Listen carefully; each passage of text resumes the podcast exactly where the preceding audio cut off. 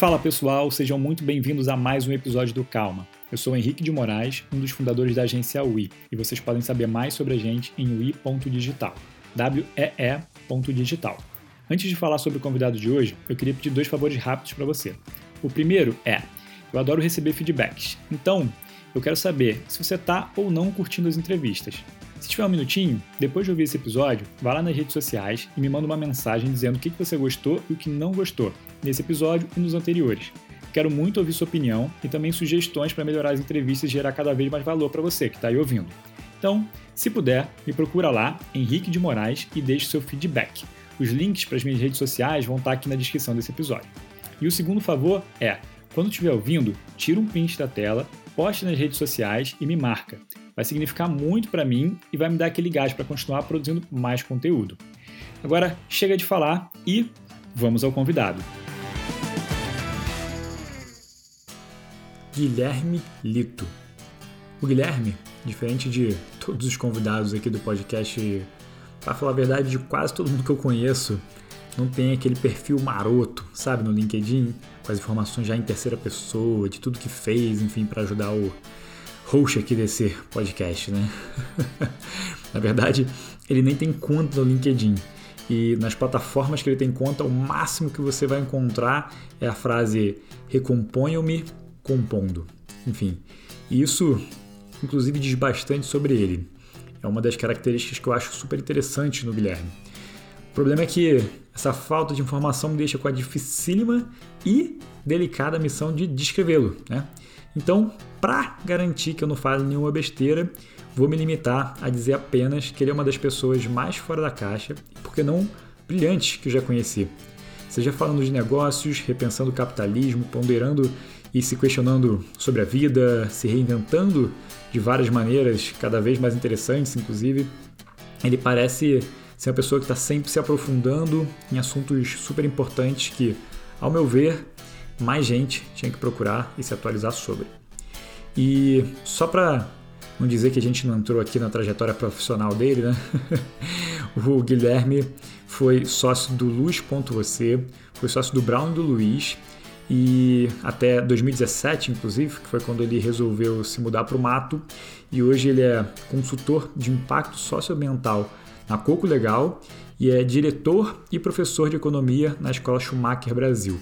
Então, quem quiser saber mais aí sobre o Guilherme Lito, o link para o canal dele vai estar aqui na descrição do episódio e também o link para o seu perfil no Medium, tá bom?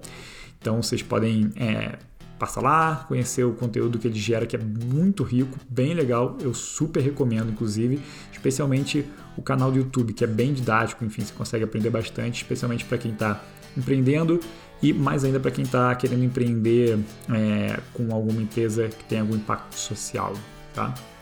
É, esse papo então tá bem, bem rico mesmo. A gente passou por vários e vários temas e só posso agradecer aqui a oportunidade de poder trocar aí com o Guilherme. Foi um mega prazer. Agora chega de papo e vamos ao episódio.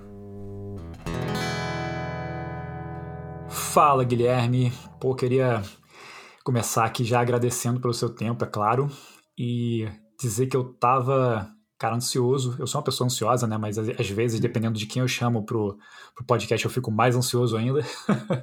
uma coisa que eu preciso controlar.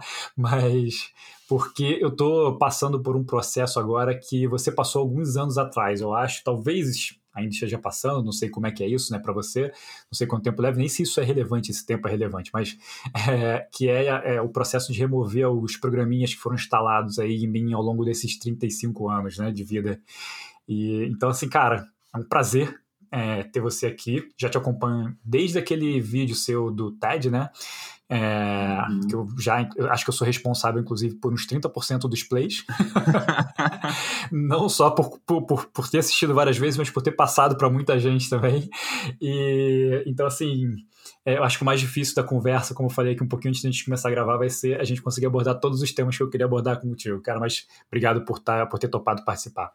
Ah, obrigado, cara. Para mim, o, essa experiência do diálogo, né, da conversa, é o que nos faz humano e também o que nos ajuda a se enxergar e desconstruir coisas. Então, a oportunidade de ter uma boa conversa é sempre bem-vinda com um cafezinho recém-passado aqui, vai ser maravilhoso. Muito bom. Deixa eu te perguntar, como é que você faz seu café, cara? Curiosidade. Cara, eu faço naquela bialete, né, italianazinha, sabe? Hum, Foi a maneira que eu encontrei de não usar filtro é, descartável e eu não gostava muito do filtro de, tipo aquele meia, sabe? Filtro de pano, uhum. assim. Então, uhum. tô de bialete e na hora da preguiça eu confesso que eu meto uma expressão na máquina mesmo e depois boto para reciclar a cápsula. Boa. Maravilha. Eu gosto de perguntar, porque, cara, eu, eu gosto muito de café e é, às vezes a pessoa passa uma dicasinha, tem algum macetezinho para fazer que eu gosto de aproveitar e tentar testar aqui, entendeu? muito bom, obrigado. É, cara, eu queria começar te perguntando sobre uma coisa talvez. É, acho que é muito relevante, acho que é bem relevante, vou colocar assim, que é sobre sua versão ao coentro. Ah. Mas antes, antes eu queria contextualizar, né? Assim, para não ficar tão perdido, não ficar tão aleatório. É porque assim, tem um, um dos caras que eu mais admiro, que é o Seth Godin, é, ele, ele também tem uma versão coentro e é tão grande assim a versão que ele chegou ao ponto de fazer um podcast inteiro dedicado a falar sobre por que ele odeia coentro. E assim, a minha relação com o coentro é tão difícil quanto a dele, assim. Eu acho que eu chegaria a esse ponto de fazer um podcast inteiro para falar sobre isso. Então eu queria saber assim, como é que você tá nessa escala, por que, que você não gosta e quando que isso começou? Cara, que maravilhoso. Ó, eu acho pelo que eu vejo do Leandro Carnal, ele também não curte, porque ele direto faz uma piadinha de coentro também. Boa. Aí, Olha, isso não... pode ser uma coisa, uma coisa ligada aos carecas, apesar de você ter muito cabelo, né? É, é verdade. Olha, o coentro, não sei, talvez seja porque na minha infância nunca teve coentro, assim. E aí, quando eu comecei a sair dessa comida caseira, é, por exemplo, a minha sogra, que cozinha muito bem, ela ama coentro. Se for ver, tipo, guacamole, até, tipo, comida baiana, tem várias é, comidas super tradicionais e maravilhosas que levam coentro. E, cara, estraga a parada pra mim. Tipo, realmente, ele chega ali, ele acaba com a brincadeira.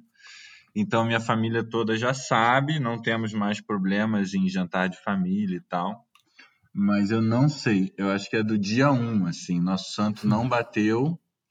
e, e até hoje. Eu, eu passei por um breve momento onde eu tolerava, é, mas esse momento já passou e eu já odeio de novo. Muito bom, cara. Eu tenho também essa versão e eu, eu também não sei exatamente não sei dizer exatamente quando começou, porque eu também comecei a experimentar mais cozinhas, assim, né? Tipo, diferentes tipos de cozinha mais velho. Então, mas eu lembro é, de um ponto que foi muito importante, que foi é, eu estava jantando e eu comi um como é que é o nome daquela que é o peixe cru assim, tipo uma saladinha de um peixe ceviche. cru, é um ceviche, isso. Eu comi um ceviche que estava assim caprichado no coentro e depois eu vomitei. E, cara, ah, eu nunca mais consegui, assim, tipo, eu sinto o cheiro, já me dá, já me dá ânsia de vômito, sabe? É Sim. É surreal. Complexo. Pelo menos você tem uma boa desculpa para não gostar. O meu é verdade. vai na... Maravilha. Bom, passado aí o, o papo do coentro, é, eu, eu conheci a, a, sua jornada, né, assistindo lá, como eu falei, anos atrás, sua participação no, no TEDx, TEDx, enfim, não sei como é que fala isso. E uma coisa que me chamou muita atenção foi, assim, o tipo de questionamento que você estava fazendo. Acho que você era muito novo. Quantos anos você tinha ali? Boa pergunta. Eu acho que eu tinha uns 21 anos, uma coisa assim. Ah, bom, é impressionante, assim. Eu acho que eu, eu não sei, hoje em dia as pessoas estão vindo com, acho com um chipzinho diferente, do meu pelo menos, hum.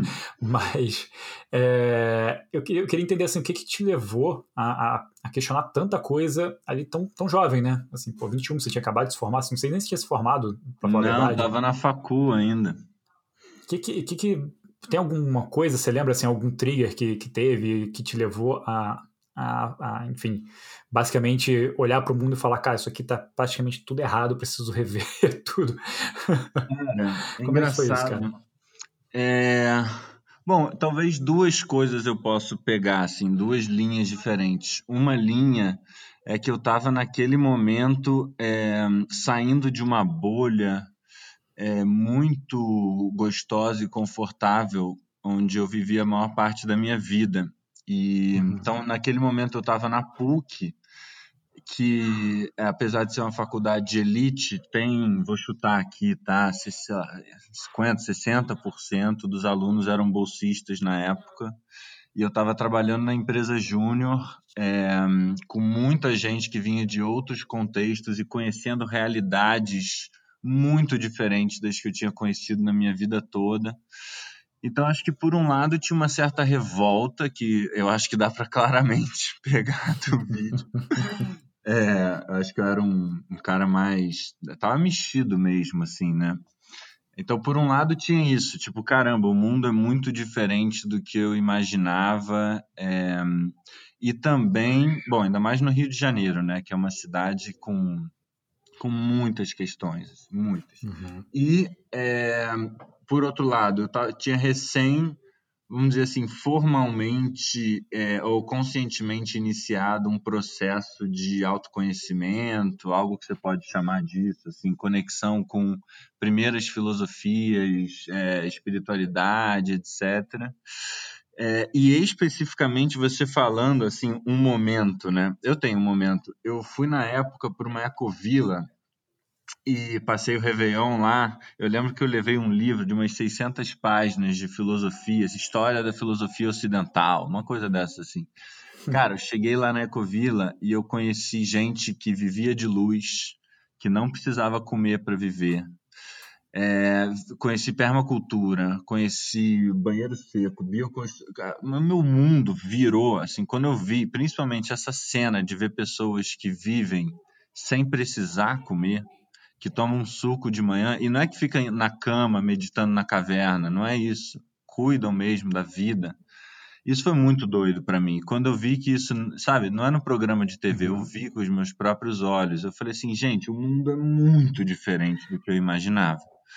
Então, é, eu acho que eu, foi isso, assim. Foi um momento. Eu sempre fui muito questionador é, mas eu não tinha muito o que questionar. E eu acho que aquela era uma época que eu vi que tinha muita coisa a ser questionada.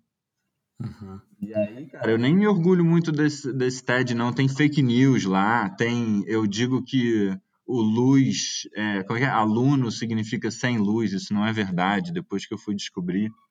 Mas eu acho que ele representa bem o momento que eu estava, assim, muito incomodado com as coisas como elas eram. Sim. É, é, uma das perguntas que eu tinha aqui para você era, era essa, assim, tem alguma coisa que mudou, assim, de percepção, né? já que você está numa evolução constante, assim, esse processo de, acho que de autodescoberta, ele nunca acaba, né? Uhum. E, então, se tinha alguma coisa que você mudaria, de repente, além dessa coisa do, do, do aluno, que também é, assim, eu vi que as pessoas questionaram isso lá no vídeo, mas assim, é um detalhe, né? Porque eu acho que é, é, tem isso na internet, né? a pessoa se apega a um detalhe e esquece do contexto hum. inteiro.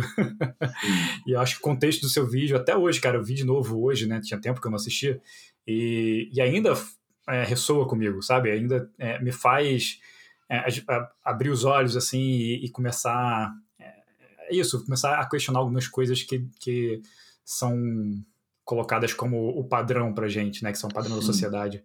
Mas tem, tem alguma outra coisa que você, de repente, mudou de percepção, mudou de... Ou você, sei lá, construiria diferente na narrativa? Cara, eu, assim, eu não vejo há muito tempo, mas eu acho que não. Eu acho que é aquilo mesmo e eu me dediquei bastante. Foi bem bonito, assim, essa coisa de TED mexe muito com... Bom, pelo menos com o meu ego. Eu tava assim, cara, não é nem TED, TEDx, né? Caramba, uhum. eu vou estar no TED. Eu adorava assistir a TED, virava à noite. Então, eu me dediquei bastante e eu acho que tá legal que estava lá. Talvez o que eu tenha mudado um pouco, é, acho que eu fiz um pouco as pazes com o mundo, é, honrando quem veio antes da gente.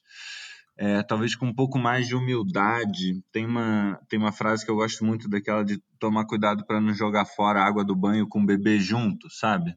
Então eu não lembro exatamente como eu estruturei meu argumento, mas eu acho que assim tem muita coisa boa no mundo como ele é hoje. Acho que tem no, o que a gente chama de progresso, avanço, não sabe, dá para criticar muita coisa, mas tem muita coisa boa também. Então, Uhum. acho que talvez só essa mentalidade um pouco mais paradoxal, assim, do E, sabe? Não é ou uma coisa ou outra. Mas eu Uhum. boto muita fé é, né, nessa coisa da gente se desconstruir e tal. E talvez eu trocaria essa metáfora do chip, do atualizar o software, sei lá, eu acho que eu usei uma coisa assim. Eu acho que a nosso pensamento foi colonizado por esse, pelo mecânico, né? A gente vê as coisas como se fossem máquinas. A gente quer descrever a natureza, as empresas, até mesmo como a gente funciona, como se fôssemos máquinas. E Uhum. isso é, é errado. É, eu, eu, assim, é muito impreciso. É claro que toda metáfora é imprecisa, mas essa é muito imprecisa. E eu acho que o, todo o pensamento de negócios foi baseado em cima disso. E eu acho que a gente tem muito que aprender de como a- o que a gente chama de natureza funciona, né? Como as florestas emergem, como as árvores crescem. E eu acho que se a gente se tornar, se alfabetizar nisso, a gente vai conseguir ser melhores empreendedores do que se a gente continuar nessa mentalidade. Porque a gente não se fosse desinstalar o chip e instalar outro, se fosse atualizar o software era mole, mas não é, né, Uhum. cara? Sim. As coisas que nós somos hoje, a gente não consegue simplesmente tirar fora, a gente consegue construir em cima, a gente consegue ressignificar, mas elas estão ali. E isso é muito Uhum. mais parecido com uma terra do que com uma máquina. A máquina você troca a peça. Uhum. É. É, cara, só pra, antes da gente continuar, é, eu acho que é, eu queria te, te falar assim para você não não para você ter orgulho, né, na verdade, porque é, enfim fez parte do, do, da sua trajetória ali, fez parte do seu questionamento. Eu acho que esses detalhes é, para quem para quem tá com um olhar leigo de repente vai ver alguma coisa ou outra ali e vai fazer isso, né? Tipo, vai, ah, mas ele falou isso aqui, isso aqui, enfim, tá, tá equivocado ou não. Mas assim, eu acho que o mais importante é o, o quanto você tava se questionando com 21 anos, sabe? Tipo, eu acho Sim. que isso é motivo de orgulho pra caramba. Eu tô me questionando sobre algumas coisas agora, com 35. então, é, é, e assim, eu, eu olhando pro, pro TED, na verdade me, me fez. É, eu lembro que na época já me fez ficar curioso do que, que você estava pensando agora, sabe? Tipo, isso tem alguns anos, talvez não tenha sido logo que lançou o vídeo, mas eu comecei a pesquisar sobre você e vi algumas outras coisas, vi outros vídeos, é, vi textos seus na internet. Então, assim, eu acho que o importante é isso. É, é pô, essa pessoa estava se questionando isso sete anos atrás, então, assim, pô, o que ela está se questionando agora, né? Eu acho que esse Sim. pode ser um ponto de partida e que me ajudou, cara, assim, vou te falar que me ajudou a, a refletir, a, a enfim, é, a priorizar algumas coisas, a repensar um pouco também, né? E, e começar a, a fazer os meus, os meus próprios questionamentos. Então, assim, se orgulhe. Não, não deixe essa parte da sua vida para trás ou fica arrependido, não. Se é que você está arrependido, né, também. É, eu acho que é isso, é essa coisa paradoxal do tipo, é, que legal e, bom, é da natureza de quem questiona, né? Não, eu, eu até te falei, né, quando a gente tava marcando aqui, que eu é, acho que parte do motivo pelo qual eu não entro em mídias sociais, não posto, é, enfim, isso não faz parte do meu métier. Eu acho que parte disso é porque também eu, eu fico com uma barra muito alta e eu estou aprendendo a lidar com isso também. Mas é isso, é bom você falar isso. Eu sou grato por aquele Guilherme lá e tomara Deus tenha evoluído para alguma coisa um pouco mais refinada, ainda com um caminho enorme pela frente. Boa. É, cara, e para quem. É, se alguém chega para você falando, cara, tô começando a, a, me questionar algumas coisas sobre o mundo, sobre capitalismo, sobre todas essas coisas que a gente. que acho que o, o mundo está começando a se questionar agora, né? É, como um todo. Mas é, para quem está começando, você recomenda algum, ator, algum autor, algum, sei lá, podcast, canal? O que, que você acha que é um bom começo para essa jornada? Assim? O que, que você leu, por exemplo, que fez diferença na sua vida? Cara, é, eu recomendo sim. Tem um cara que eu, eu gosto muito que está pensando o Brasil, é, e eu gosto muito, o, o Janete, né, Eduardo Janete, ele é um filósofo, economista, ele tem um livro brilhante, brilhante, novo, quer dizer, não tão novo assim, chama Trópicos Utópicos. Então, para quem está querendo pensar o Brasil, eu acho que é muito bom. Tem um cara que eu tô cara, o YouTube dele não é para qualquer um, porque são só vídeos de uma hora e meia, coisas assim, mas entrevistas incríveis com pessoas maravilhosas. Ele tem um livro traduzido para o português. O nome dele é Daniel Val. É Design de Culturas Regenerativas. Ele é muito bom também para entender que mundo é esse do inovação social, empreendedorismo social, regeneração, sustentabilidade, onde está esse debate, os frameworks, os jogos, os exemplos e tal. É um livraço. Agora, é, para quem está querendo se desconstruir, cara, boa e velha terapia, né? É, de verdade, assim. Porque eu acho que, assim, óbvio, tem a gente entender o mundo e tem também a gente se entender no mundo, né? Uhum. E realmente, assim, terapia, um mestre espiritual que seja, é, e de preferência fontes diversas, né? Acho que mais de é bom seguir uma linha, mas é bom também ter outros recortes, assim, de como se entender, porque eu acho que o que não falta aí é gente querendo entender o mundo e estando bem perdido em relação a si, e aí essa caminhada fica muito mais é, difícil, inclusive de agir no mundo, né? Ah. E, cara, eu quando era pequeno gostava muito de distopias, tipo 1984, Admirável Mundo Novo. É, eu acho que elas são muito legais para a gente entender o que está se passando hoje, que é o Black Mirror de hoje, né? Uhum. É, mas aí é para um lado mais da ficção. Do lado da verdade, da realidade mesmo, eu acho que seriam essas. Terapia, talvez em primeiro lugar. O Janete e o Daniel Val, acho que são duas boas referências. Perfeito. É, você falou ali sobre observar é, né, a, a, natureza e, e, como isso se relaciona com empreendedorismo.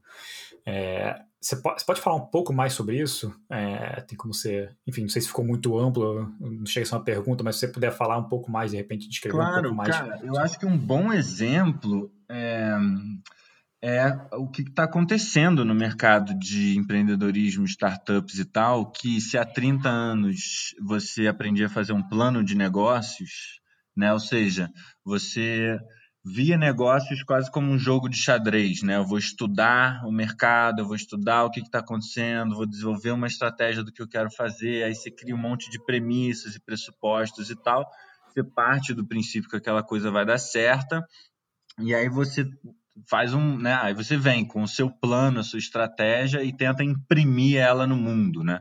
Então, fazer uma empresa era tipo construir um submarino nuclear, né? Você tinha que pensar cada detalhe, etc e tal. E aí, o que a gente viu, e você acompanhou isso, eu estava ouvindo até o que você fez com o André, né, do, desse, todo esse ecossistema de startup, eu também participei lá atrás, é, na época que veio aquele boom 21212, Papaya, Pipa Social, uhum. essas aceleradoras e tal. É, diz que hoje, sei lá, chama-se Lean Startup, Customer Development, já, sei lá, já tem uns anos que eu não. Mas eu imagino que ainda se fala nisso, né? Uhum. imagino que isso ainda é tido como uma coisa um, um novo caminho, vamos dizer assim. É, e John, que, que, que, se, que, de onde bebe essa, apesar de não explicitamente, pelo menos no meu olhar, é uma, é uma maneira de pensar muito mais inspirada na natureza, né? Então a natureza vai dar um monte de semente, né? Joga no chão, vê o que que brota, o que que sabe. Não, a árvore não planeja crescer, ela vai crescendo, sabe? Aí veio uma outra que fez uma sombra, ela cresce para o outro lado e faz não sei o quê. Então, assim, quando a gente fala de ecossistemas, né, de startups, etc., tudo isso vem da linguagem da natureza. Uhum. Então, é, o que, que eu posso dizer, assim, o que, que seria uma, uma diferença, né, do que o pensar mecânico, você está é, buscando previsibilidade e controle num pensamento mais vivo, mais orgânico, você reconhece que a natureza da realidade é a imprevisibilidade, é o não controle, e você navega a partir disso. Né? Você entende que o crescimento das coisas não é linear, que as uhum. coisas emergem. Né? Então, enfim, quando você olha para como uma, uma empresa se desenrola, e o mesmo serve para, se pensar, vamos supor, o RH da empresa, né? O chamado RH. Cara, se as pessoas fizessem só o que está na caixinha delas de fazer, a empresa não funcionava. Né? A empresa funciona justamente por conta das relações, dos vínculos entre as pessoas, dos almoços, das conversas de corredor, é, de porque a pessoa vai além ou porque a pessoa burla a regra. Tanto que agora, quando se fala de é, todos esses novos cracias aí, holocracia, é, reinventando as organizações, pensar as organizações mais horizontais, etc. e tal, a gente está de novo sendo muito mais como uma horta biodiversa do que como é, um exército, né? Que é um pensamento bem mecânico do que um carro. No carro cada um tem a sua função, né? cada peça faz uma coisa. E num jardim, não. E se o jardim vai dar certo ou não vai dar certo, não é se você botou as peças certas, mas é se a relação entre as espécies do jardim é virtuosa.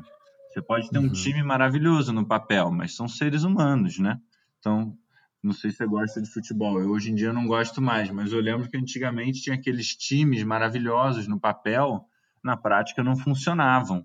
Isso também acontece numa horta. Você pode botar espécies que vêm né, de, de, de mães, assim, sementes que vêm de mães maravilhosas, mas que não vão dar certo, porque aquelas árvores não se dão bem juntas, sabe? Uhum. Então acho que é um pouco por aí, assim, um pensamento inspirado mais em como a vida realmente acontece. E, bom, isso sem falar, talvez me estendendo muito, mas é uma paixão, mas isso uhum. sem falar todo o campo da biomimética, né? Se você botar no Google biomimética e for ver o que está acontecendo, as grandes indústrias estão é, indo para a natureza, de fato, isso, natureza verde, florestas, corais, estão indo mergulhar, estão indo entender como a natureza resolve os problemas que as indústrias têm. É, quando a gente fala de toda essa tendência de economia circular, a gente, como humanidade, está transformando o planeta num aterro sanitário, no melhor dos casos, ou num lixão, no pior dos casos. A uhum. natureza não gera lixo, cara. A natureza Sim. cria condições para se ter mais vida. A gente está é, botando em perigo a própria capacidade que a gente tem de seguir num planeta, né? Então, uhum. Tem muito que a gente tem para aprender e eu acho que muito vem desse pensamento mecânico. a empresa tem o core business e o resto é externalidade, sabe? Poluir uhum. o rio é externalidade. Não, cara, essa conta vai chegar sabe? Sim. É engraçado.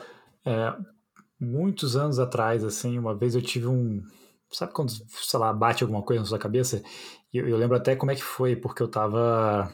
Eu comecei a querer reciclar a, né, o lixo que era gerado na, na casa dos meus pais, ainda morava com eles.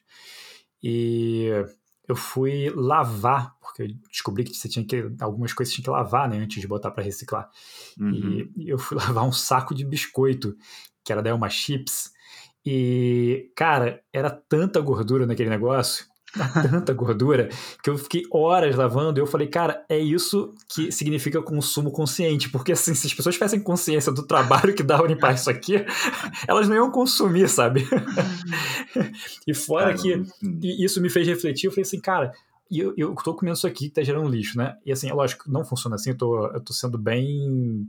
É, assim, é, é um pensamento bem raso, mas assim, a, a, o, que eu pensei foi: eu como isso aqui, eu como esse biscoito, eu pego isso aqui, gerou um lixo, tá, assim, o biscoito tá me fazendo mal, né? E eu ainda tô gerando lixo. Se eu como uma fruta, por exemplo, e eu pego e, e descarto né, o, o, o, resíduo ali na natureza, cara, talvez aquilo ali sirva de alguma coisa, ajude, né? Enquanto a gente, normalmente o que a gente faz é pegar o resíduo do biscoito ou de qualquer coisa industrializada e vai jogar em outra coisa que é industrializada, que vai para um lugar que é industrializado e vai ser um ciclo infinito, né? Sim. Você joga no asfalto, tem gente que joga no asfalto, ou seja, tem muita. É muita loucura isso. É, eu acho que a gente está entendendo que é, o nome que a gente se deu lá atrás foi um pouquinho, talvez, fora de, do tom, assim. A gente se chamou de Homo sapiens, né? Uhum. É, mas, cara, nós somos, nós, nós somos inteligentes, nós somos, nós conseguimos refletir, inclusive, sobre nós mesmos, né? Mas isso não quer dizer que as outras espécies e o que está à nossa volta não é inteligente também. Então, assim, quando eu me mudei para o campo, cara, eu comecei a admirar tanto os outros seres, porque você vê que não é brincadeira, a formiga não vai em qualquer lugar. A uhum. formiga está equilibrando o ecossistema. A formiga está te dizendo aonde a árvore está doente. A formiga está ajudando a árvore a botar energia onde ela está pegando mais sol, onde ela está mais forte. Então, sim, nós somos inteligência, mas inteligentes, mas nós fazemos parte de uma inteligência maior. E é isso que você falou. A maçã, cara. O que, que é a maçã, mano? A maçã, olha que genialidade. A, a árvore foi, pintou de vermelho, aquele negócio lindo. E só fica vermelho e lindo quando ela tá pronta, sabe? Enfiou lá dentro um monte de semente e chamou outros bichinhos para vir brincar com ela, que ainda vão fazer cocô perto dela, que vai nutrir aquilo. Hoje eu moro num lugar que há 30 anos atrás era um pasto.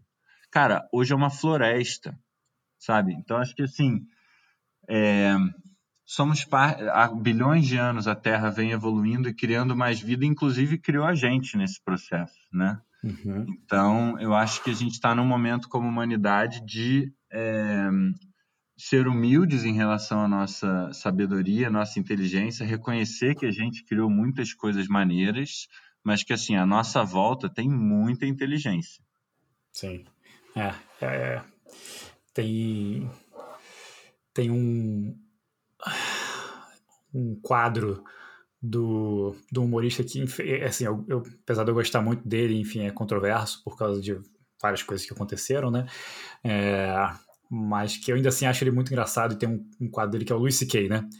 Enfim, uhum. acompanha, sabe que rolou assim uma coisa bem estranha, enfim, não vou entrar nesse assunto. vou falar da parte boa, né, que era tipo do humor dele, que tem um quadro que ele que ele ele vai contando sobre o, quantas pessoas é, atribuem algumas coisas a Deus, né? E que se Deus descesse à Terra, ia não entender nada. Ele fala assim, cara, mas tá tudo errado. Ele fala assim, mas por que que, por que, que tem asfalto aqui? Ele fala, não, porque a gente queria ir mais rápido. Mas por que vocês, vocês querem ir mais rápido? Ah, porque eu preciso chegar no meu trabalho mais rápido. Mas o que, que é um trabalho? Aí fala, não, é um, é um lugar que eu fico atendendo a, a telefonemas o dia inteiro de pessoas que estão mal-humoradas porque a televisão delas não funciona. Aí fala assim, mas, mas por que você está fazendo isso para comprar bacon? Ele falou, mas o que, que é bacon? assim, não, é, é, um, é um negócio. Ele falou, mas deixa um monte de fruta aí, que, por que você tá comendo bacon? Tinha um monte de fruta no chão, as coisas estavam no chão, porque você não comeu as frutas do chão. Cara, Cara é muito engraçado. Você para pensar, realmente não faz sentido, né? Os movimentos que a gente, que a gente segue, oh, assim, né? Isso é uma das coisas que me interessa hoje pra caramba, assim, que eu acho que a gente tá, de novo, né, sem é, é, criticar reconhecendo que é de bom também.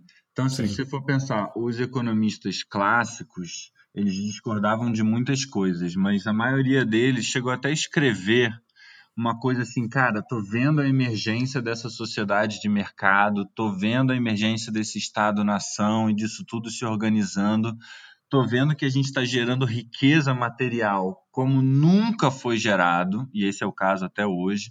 Tô vendo a uhum. geração de inovações e novas ferramentas como nunca se criou. Então, o que, será que os nossos netos vão fazer né, quando eles tiverem comida suficiente para não passarem fome, quando eles tiverem teto na cabeça para todo mundo? O que, que uhum. será que eles vão? Será que eles vão se dedicar às artes? Será que eles vão se dedicar ao ócio? Só que o que acontece é que no meio desse, desse caminho todo, Primeiro, a gente desenvolveu essa, esses bens materiais todos de uma maneira muito desigual, né? Então tem mais uhum. comida do que precisa no mundo, mas ainda tem gente passando fome. Mas mesmo para aqueles como eu e você e tantos nossos amigos que têm um teto na cabeça e têm comida, a gente cresceu numa cultura onde a gente ainda continua achando que em muitos aspectos que a gente está lá atrás né? Que uhum. a gente uhum. precisa crescer, que precisa, que precisa trabalhar e trabalha 12 horas, e trabalha 15 horas, aí fica estafado, e aí fica deprimido, e toma remédio, e vai para o hospital, sabe? Uhum. E o que a gente está vivendo hoje, cara, é um assunto super delicado esse. Eu não trato ele de maneira leve, mas a gente está vivendo nos Estados Unidos uma epidemia de opioide. A gente está vivendo, principalmente agora na epidemia, questões de saúde mental são seríssimas. Eu acho que assim, todo mundo tem alguém, ou quase todo mundo, vai, tem alguém, alguém próximos que passaram por questões muito sérias recentemente do ponto de vista de saúde mental. Isso no mundo, sabe? Isso pessoas com dinheiro no banco, isso. Então, assim, é, eu acho que a gente tem um grande dever civilizacional de pensar que cultura que a gente quer nutrir. Porque essa uhum. de ir trabalhar, trabalhar muito para comprar, para comprar, para comprar, ela não vai conseguir satisfazer todas as nossas necessidades humanas. Comprar e, e acumular, né? Comprar e acumular, exatamente. Por que não? Não está nem comprando então... para algum motivo específico, né? A maioria das vezes é, pode até estar tá se, se iludindo de que sim, tendo, né? achando que está fazendo por algum motivo específico, mas na verdade a gente compra para acumular, né? Não só compra para acumular, como a gente não gasta às vezes para acumular também. Né? Então. É. É. E, e para onde a gente está caminhando é o seguinte, cara. É, a gente quer que quem não tem passe a ter, né?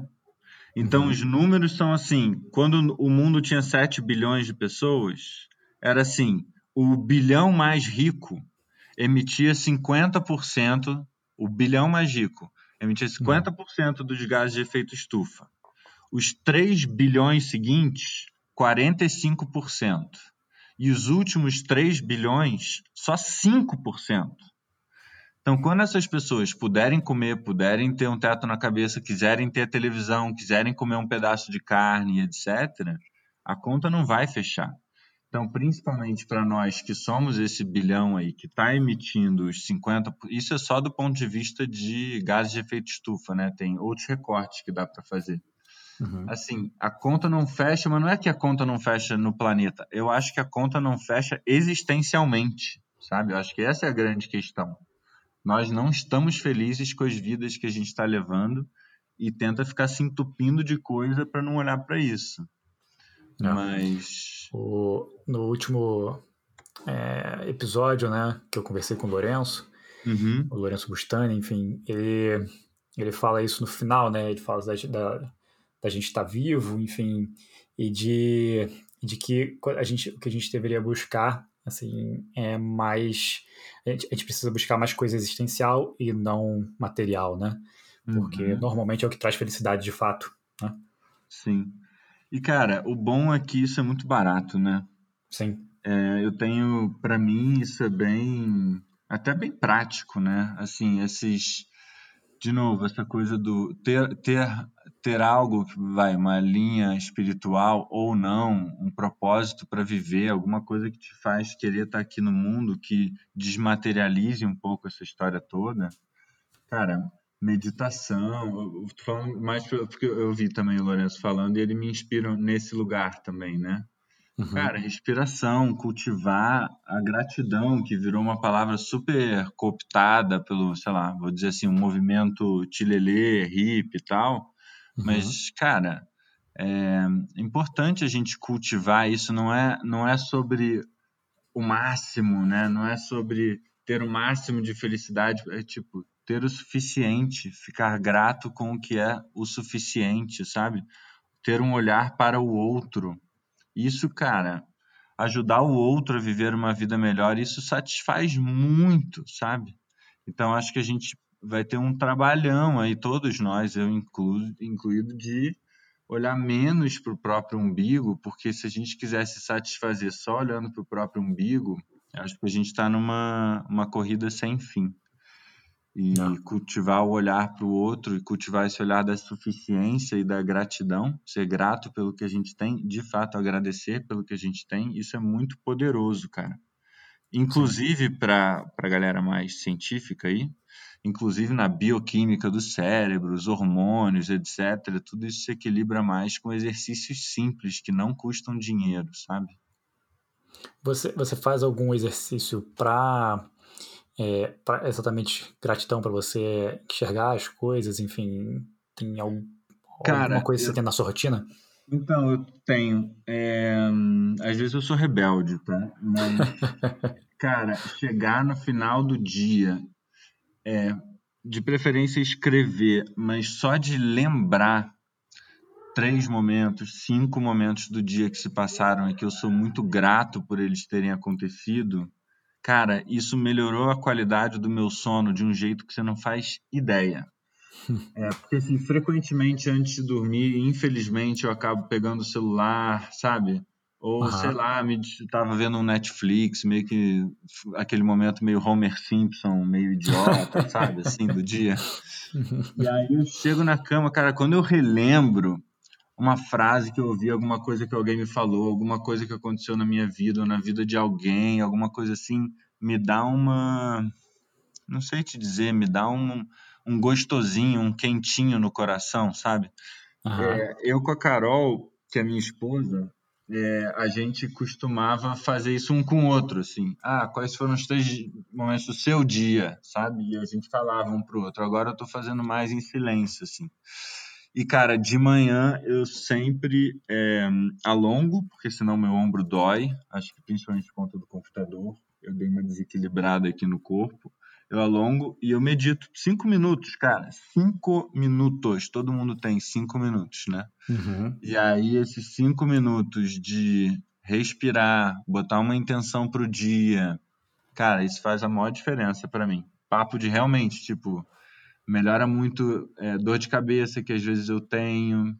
Quando eu medito, eu vejo que reduz. Então, são coisas bem práticas que eu faço que não custam 10 minutos do meu dia e fazem toda a diferença. Sim. É, a gente tem uma tendência a cair na armadilha de que a gente não tem tempo, né? Pois é. E é, é assim, é tão bobo isso, porque foi o que você falou, são poucos minutos, e o que a gente precisa, na verdade, é acho que talvez uma das coisas é entender o que é importante para a gente, né? E saber priorizar. Então, é. priorizar a nossa saúde mental, nossa saúde, inclusive também, né, física, é importante. E tem, é isso, tem alguns, alguns exercícios que são rápidos. É, eu, eu fazia um de manhã que era de é, escrever também. Eram três coisas que, que eu era grato por, Aí, é, pro, dia, pro dia ser incrível, três coisas que deveriam acontecer e coisas simples. Né? Essa que é a questão. Não é tipo, ah, é, para o meu dia ser incrível, eu preciso dominar o mundo.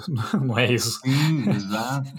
É tipo, sei lá, cara, eu consegui beber mais água, sabe? Tipo, que eu tô lutando porque eu esqueço de beber água.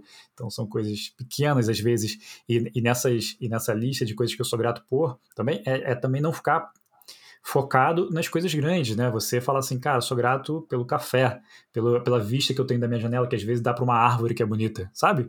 Uhum. São, a gente esquece de olhar para as coisas pequenas, a gente fica tão focado no, no, no big picture ali, né? no, onde a gente quer chegar, e enfim, que a gente é, esquece de todo o resto, né? Acho que você fala, inclusive, sobre isso, né? Sobre se apaixonar pela jornada, enfim, é, como isso é importante, como é difícil, né? Acho que... É, e eu acho que. E aí, uma frasezinha lá do TED, do Guilherme, é, de antigamente, que o resultado da vida é a morte, né? Então a gente uhum. fica pensando nesses grandes projetos. Cara, os grandes projetos acontecem reunião a reunião, conversa uhum. a conversa, planilha a planilha. Se você não tiver a capacidade de ter prazer na planilha, na reunião, no ali no dia a dia, que é que, que você vai fazer? No dia que você bater a meta, você vai abrir uma champanhe, ficar feliz 10 minutos, entrar no Instagram e ver que ganhou menos like do que gostaria e ficar triste de novo, sabe? Então, assim, você tem que. Não tem outro jeito, sabe? É, e isso, isso entra numa coisa que é muito importante também, que é parar de é, é, depositar sua felicidade em medidas externas, né? É, ah, é. E é assim, é o clássico de hoje em dia, né? É, a gente achar que precisa de validação o tempo inteiro. Tem um. Eu, eu já contei essa história aqui muitas vezes, eu, eu, acho que vou ficar repetitivo, mas é porque eu acho muito legal. Eu trabalhei com, com um cara que ele é palestrante e ele sempre contava uma história engraçada, né? Que ele. É, ele corria, ele na verdade estava tava, tava com problema de saúde, foi no médico, e o médico falou para ele começar a fazer algum exercício físico, ele começou a correr. E, enfim, ele estava acima do peso, então, assim, cara, foi difícil para ele, ele foi tomando gosto pela corrida, até que uma hora ele se apaixonou e falou assim: cara, vou correr uma maratona. Enfim, não quero saber quando, assim, não, tô preocupado em chegar em primeiro, só quero correr uma maratona. E começou uhum. a, fazer, a correr e, e, se apaixonou por aquilo, pelo processo, né? Essa, é, gostava de, de sair para correr, para treinar para maratona. E a maratona era só um, assim, só um, sei lá, uma cenourinha ali, né? Que ele estava seguindo, mas que ele não dependia Sim. daquilo para ser feliz. E aí ele é, ele correu a maratona e chegou em penúltimo lugar. E aí, quando ele conta isso nas palestras, ele fala assim: ah, cheguei em quadragésimo, blá, blá, e fala o, o, lugar que ele chegou, não lembro quantas pessoas eram, enfim, lá na casa do caralho, lá no final, e todo mundo ri, né? E ele fala assim: vocês estão rindo por quê? Quem aqui já correu uma maratona? E aí, tipo, duas pessoas levantam a mão e falam assim: então, tô na frente de todo o resto. É, e ele fala isso, ele fala assim, cara, você tem que ser dono da régua que mede seu próprio sucesso, sabe? Se você ficar é, esperando que os outros é, falem se você é bem sucedido ou não, você tá ferrado. Então, assim, eu tô na frente de um monte de gente aqui e eu cheguei em penúltimo, não tô ligando, sabe? Tipo, eu corri a maratona, sabe? Pô, olha que incrível, sabe? Então, né, dependendo de como, do, do, ângulo que você enxerga, né? Você pode ficar triste porque você chegou em penúltimo ou você pode ficar feliz porque você correu a maratona, né? E e depois continua, né? Porque ele terminou a maratona, mas ele segue Sim. contando a história da maratona, segue divertindo pessoas. Então, tipo, a maratona. O que ele fez da maratona, né? Porque eu acho Sim. que essa é outra coisa também. As coisas em si não têm significado, não têm valor. A gente é que deposita, a gente é que investe valor nas coisas, né? Sim. Então, assim, ele pro, poderia pro, ter pro, chegado no final. Para a luz e para a sombra, né? Exatamente. Não, ele podia ter chegado no final, entrado em depressão, falar: eu sou o cocô do cavalo do bandido, eu não sirvo para nada, botei essa como meta da minha vida e fui penúltimo. Uhum. Não, ele faz piada e ainda gasta uma onda com a galera, sabe? Uhum. Então, eu acho que isso é muito. E aí, de novo, vem para esse lugar. E não é pintar o mundo de bonitinho, longe disso. Tipo, eu dedico uhum. a minha vida a reduzir as dores no mundo. Mas, e, não é nem massa, e a gente precisa conseguir, senão a gente pira, cara. Aham, ah. E tem uma coisa sobre isso da gente, que você falou, né, de ser planilha, planilha, um, um plano, enfim, grandioso, né, é, é, ele é do dia a dia ali que ele é conquistado, né. É, tem um, um livro que, que ele é uma filosofia meio de meio, meio, duvidosa assim, mas que eu, eu curto, que é aquele a sutil arte de ligar o foda-se, né? É, uhum. Oi? Eu não li, cara, mas vi tanto ele falando comigo na livraria. Eu quero até algum insight aí, me conta alguma é, coisa dele. Ele, ele fala uma coisa que eu acho interessante, que eu tô relendo agora, porque é a primeira vez que eu li, eu li com pressa e falei, cara, vou precisar depois ler isso é, com, com atenção, né, pra, tipo, marcar as coisas, fazer anotações, enfim. É, e ele fala uma coisa que eu acho interessante, que é o seguinte: é, ele fala assim, a vida é uma sucessão de, de, de é, assim, entre aspas, fracassos, né? De, de, de, dificuldades, de desafios, enfim, que você precisa superar. Então, é, ele fala, em vez de você ficar pensando né, na recompensa, em tipo, ah, como é que você vai ser quando você estiver lá com, com o resultado, em vez de pensar no, no, no final, você tem que descobrir qual é a dor que você está disposto a suportar. Então, é, assim, porque você vai ter que sofrer, né, de certa forma, e sofrer, né, é, assim, é, é uma forma de dizer, né? Tipo, você vai ter que passar por provações, por dificuldades, por desafios que são grandes, que são inerentes ao, ao, ao que você escolheu. Então ele fala, tipo assim, a esposa que você escolhe é a mesma que você vai brigar com. A casa que você uhum. é, escolhe vai ser a mesma que você vai ter que reformar, sabe? Então, uhum. é, escolha com, é, bem, assim, se faça a pergunta de qual, qual é o, a dor que você está disposto a, a suportar e a superar, porque só assim você vai conseguir fazer alguma coisa, chegar num objetivo que você quer, né, talvez. Cara, isso é bem legal, hein? Inclusive, se você pensar assim nesse nesse nesse lugar de assumir muitas responsabilidades na vida, eu levei um pouco para esse lado agora, tá? Uhum. Eu vejo, por exemplo, eu tava antes da gente conectar, eu tava vendo um pouquinho de uma entrevista com o Jordan Peterson, que é aquele cara que explodiu, sabe quem é? Um psicólogo. Não, não sei. Ah, enfim, um cara é enfim, um cara que eu acho bem bacana, mas que foi tido como misógino e várias outras hum. coisas. É, é, um psicólogo, um cara bem cientista, assim, escreveu um, um best-seller. É, mas, cara, ele ganhou uma, uma atenção mundial enorme, enorme, mas, tipo assim, milhões de seguidores, sabe essas coisas assim?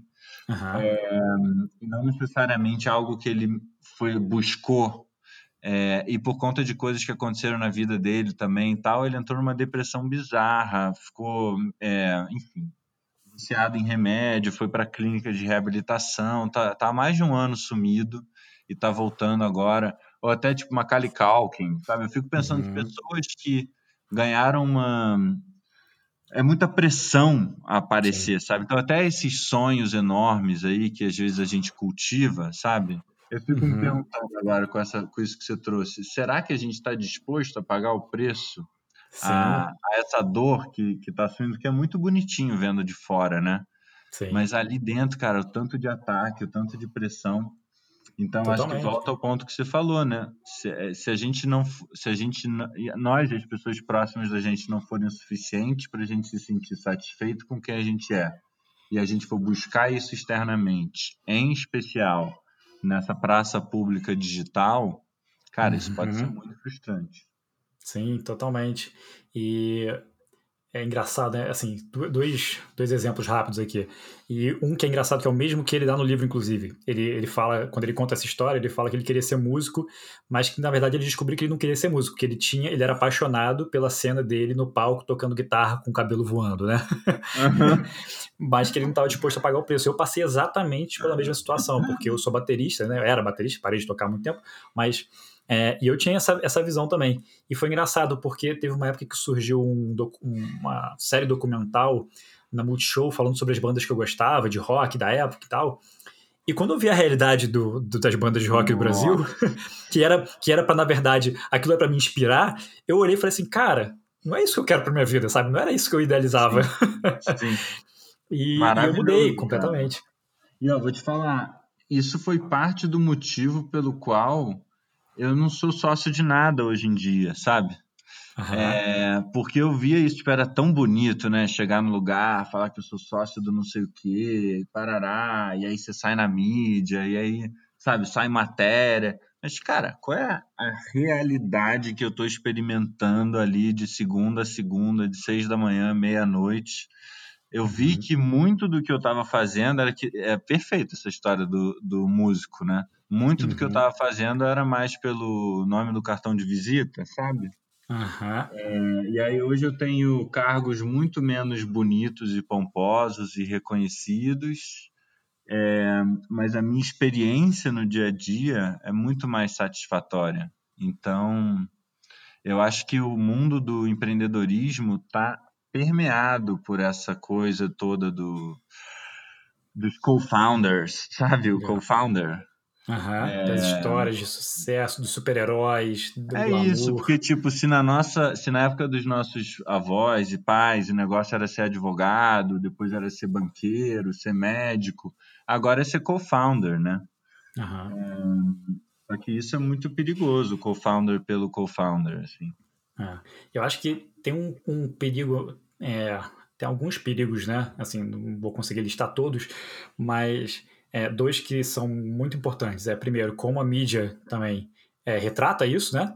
Então, se você fosse basear pelas capas, cara, você tá ferrado, porque aquilo ali é, é, é são as exceções das exceções, né? Assim, cara, assim, você tá vendo, pega quantas capas de revistas se você tem um ano e, e compara isso com a quantidade de pessoas empreendendo, que você vai ter uma uhum. noção, né?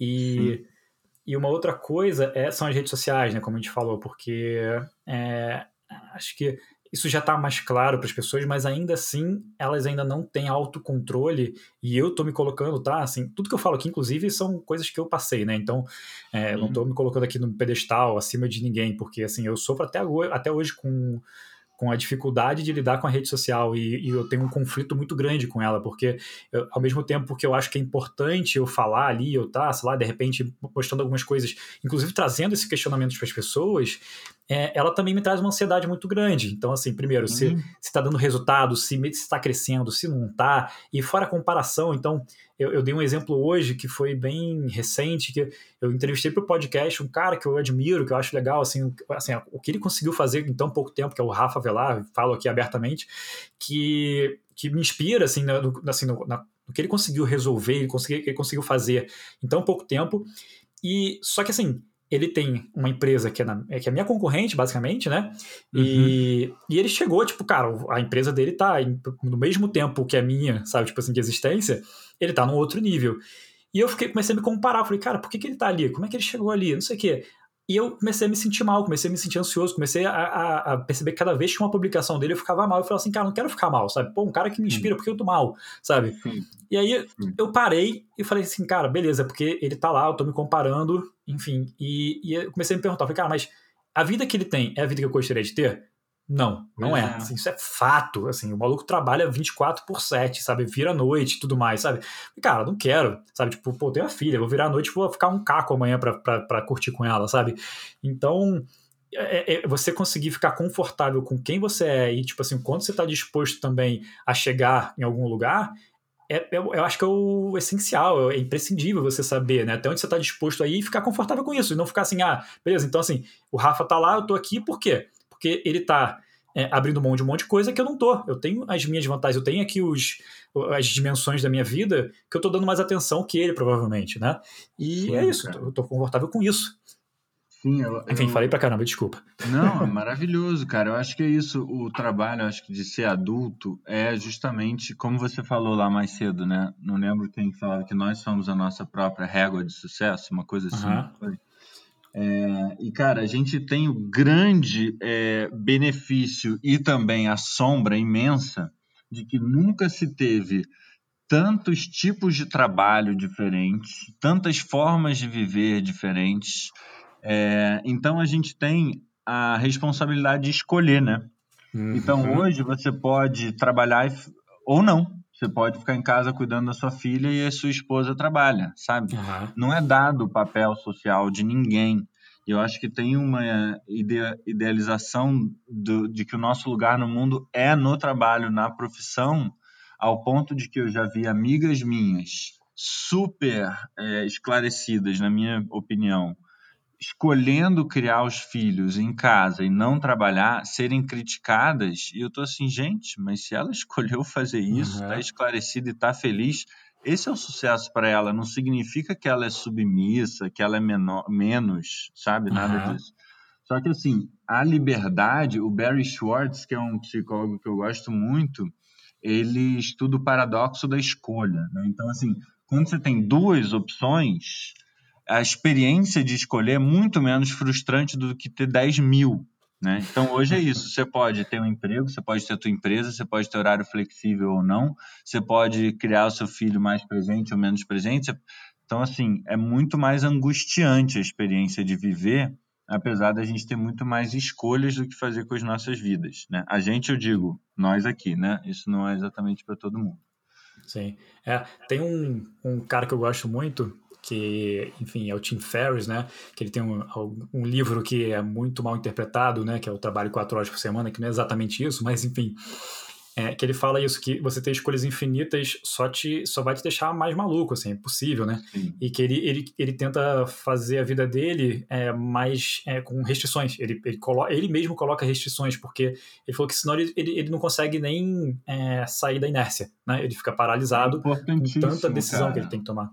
Lógico, é que nem processo criativo. Às vezes é bom você ter um processo para você ser criativo, né? Sim. É o yin e yang, é o caos e a ordem. Para a gente é. ter uma boa, um bom caos criador, você precisa ter um mínimo de ordem. Para você Exatamente. ter uma boa ordem que não seja engessada, você precisa ter um pouco de caos. Não Sim. tem como. É, deixa eu te fazer uma pergunta, Guilherme. É, a gente. Oi? Nada, vai lá, vai lá. a gente é, assim, tem esse excesso de informação, né? E, assim, além de todos os problemas que ele causa, né? Tem um em particular que eu venho lutando muito, assim, e que eu ainda não encontrei uma maneira, uma maneira boa de lidar com ele, que é, assim, como aplicar as coisas que eu aprendo, né? Porque, assim, é também uma enxurrada de conteúdo, de livro, de coisa que você pode pesquisar, é tudo muito acessível, né? E, então, assim, eu, eu, eu, o que eu tenho percebido é que eu tenho caído numa armadilha que é eu quero ler mais, então assim, né, esse é um, um objetivo que eu coloquei para esse ano, assim, ler mais, assim, parar de, de perder tanto tempo com rede social e televisão, por exemplo, e, e ler um pouco mais. E, mas ao mesmo tempo, às vezes eu percebo que eu terminei um livro e falo assim, cara, tá, beleza. E agora? O que, que eu coloquei para aplicar na minha vida? O que, que eu tirei de, de aprendizado prático, sabe? E Sim e eu, eu tenho percebido que às vezes não eu deveria parar de ser o ler mais e talvez absorver mais, sabe? Tipo assim, parar e falar assim: ah, beleza, eu li esse livro aqui agora. Tá, deixa eu ler ele de novo agora. Tipo, em seguida. Para uhum. com, esse, com essa coisa que você tem que ler 35 mil livros. Deixa eu ler de novo ele aqui e fazer anotações e, e fazer testes práticos na minha vida, sabe? Porque senão você acaba passando, passando, passando, você tem um monte de teoria na sua cabeça, mas não testa nada. Eu queria saber de você, assim, você, você tem algum, você tem alguma, algum formato que você encontrou para aplicar coisas? Porque eu vejo que você testa bastante coisa na sua vida, né? Então, é, como é que você faz? Como é que você lida com isso tudo? Eu sei que seria bastante também. Então, como é que você lida com essa quantidade de informação versus as coisas que você consegue de fato absorver e aplicar na sua vida? Cara, porra. Pergunta de um, um trilhão de dólares. É, olha, vou te falar. Para mim, tem algo que é. Tem livros que são papum, pegou e fez, né? É tipo, sei lá, o Lean Startup. Você pega o livro, aí beleza, vou aplicar isso. Tem livros que eu acho que ajudam a gente a enxergar um mundo diferente. Então, eu termino o livro, eu não vou fazer nada diferente, mas eu já eu enxergo o um mundo diferente. Eu, sei lá, eu, eu sei lá, conversas com a minha mulher, coisas que a minha avó fala, quando um funcionário, por exemplo, estudo de sociologia, é, estudar mais sobre a história do Brasil e tal, não foi muito prático no sentido de que eu não aprendi nenhum framework para aplicar, mas mudou completamente a forma como eu ouço os funcionários de uma empresa que estão é, assim, na sua vida inteira foram surrados, é, como eles respondem ao patrão, sabe? Uhum. Então eu comecei a ver coisas além das palavras que eles me diziam, comecei a poder entender melhor o que estava por trás das palavras e o que, que eu poderia dizer para conectar mais a gente numa conversa. Então uhum. acho que primeiro tem essa distinção, né, de livros que me mudam e livros que mudam a forma como, assim, frameworks e coisas desse tipo. E a segunda coisa que me veio, cara, que é aí eu tô falando para pregando para mim mesmo, é o acho que fazer menos coisa uhum. e fazer melhor. É, de novo, né? Acho que a herança do pensamento que nos trouxe até aqui, a gente quer quantificar tudo, né? Então chega uhum. no final do ano, quantos livros você leu? 50. Ah, tá. E a qualidade, como você leu? Né? Então a gente está acostumado a medir as coisas e não a qualificar. E então, cara, eu estou nesse momento querendo fazer menos. E quanto menos eu faço, melhor eu faço. Então, por exemplo, estou saindo fora de projetos, sair fora de empresas, é, em casa, tô, eu testo isso que você falou, né, de testar muita coisa, cara, eu testo muita coisa na minha vida prática, né? Eu saí da cidade para morar no campo, tô querendo ter mais comida que eu planto tô querendo entender o que, que eu faço com o meu xixi e o meu cocô, entendeu? E aí isso é muito fácil, porque isso está aqui, está comigo. É, então é muito mais fácil de aplicar, de implementar. Então talvez seja mais fácil também para mim, porque eu trouxe as coisas muito para próxima, sabe?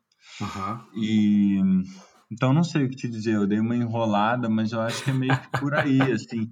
E eu tenho, eu, eu compartilho dessa frustração de, de, de voltar para. Eu comecei a fazer isso, cara. Comecei a reler livros e eu confesso que eu tenho essa sensação de caraca, mas eu já não passei por aqui. É uhum. tipo, não, eu não. Esse Guilherme não passou por aqui. Esse Guilherme está passando pela primeira vez, sabe? Uhum. Então tem muito valor, cara. Realmente, reler é uma coisa é, muito boa e uma coisa que para mim está sendo fenomenal, cara descobrir os meus drenos, os meus ralos de energia.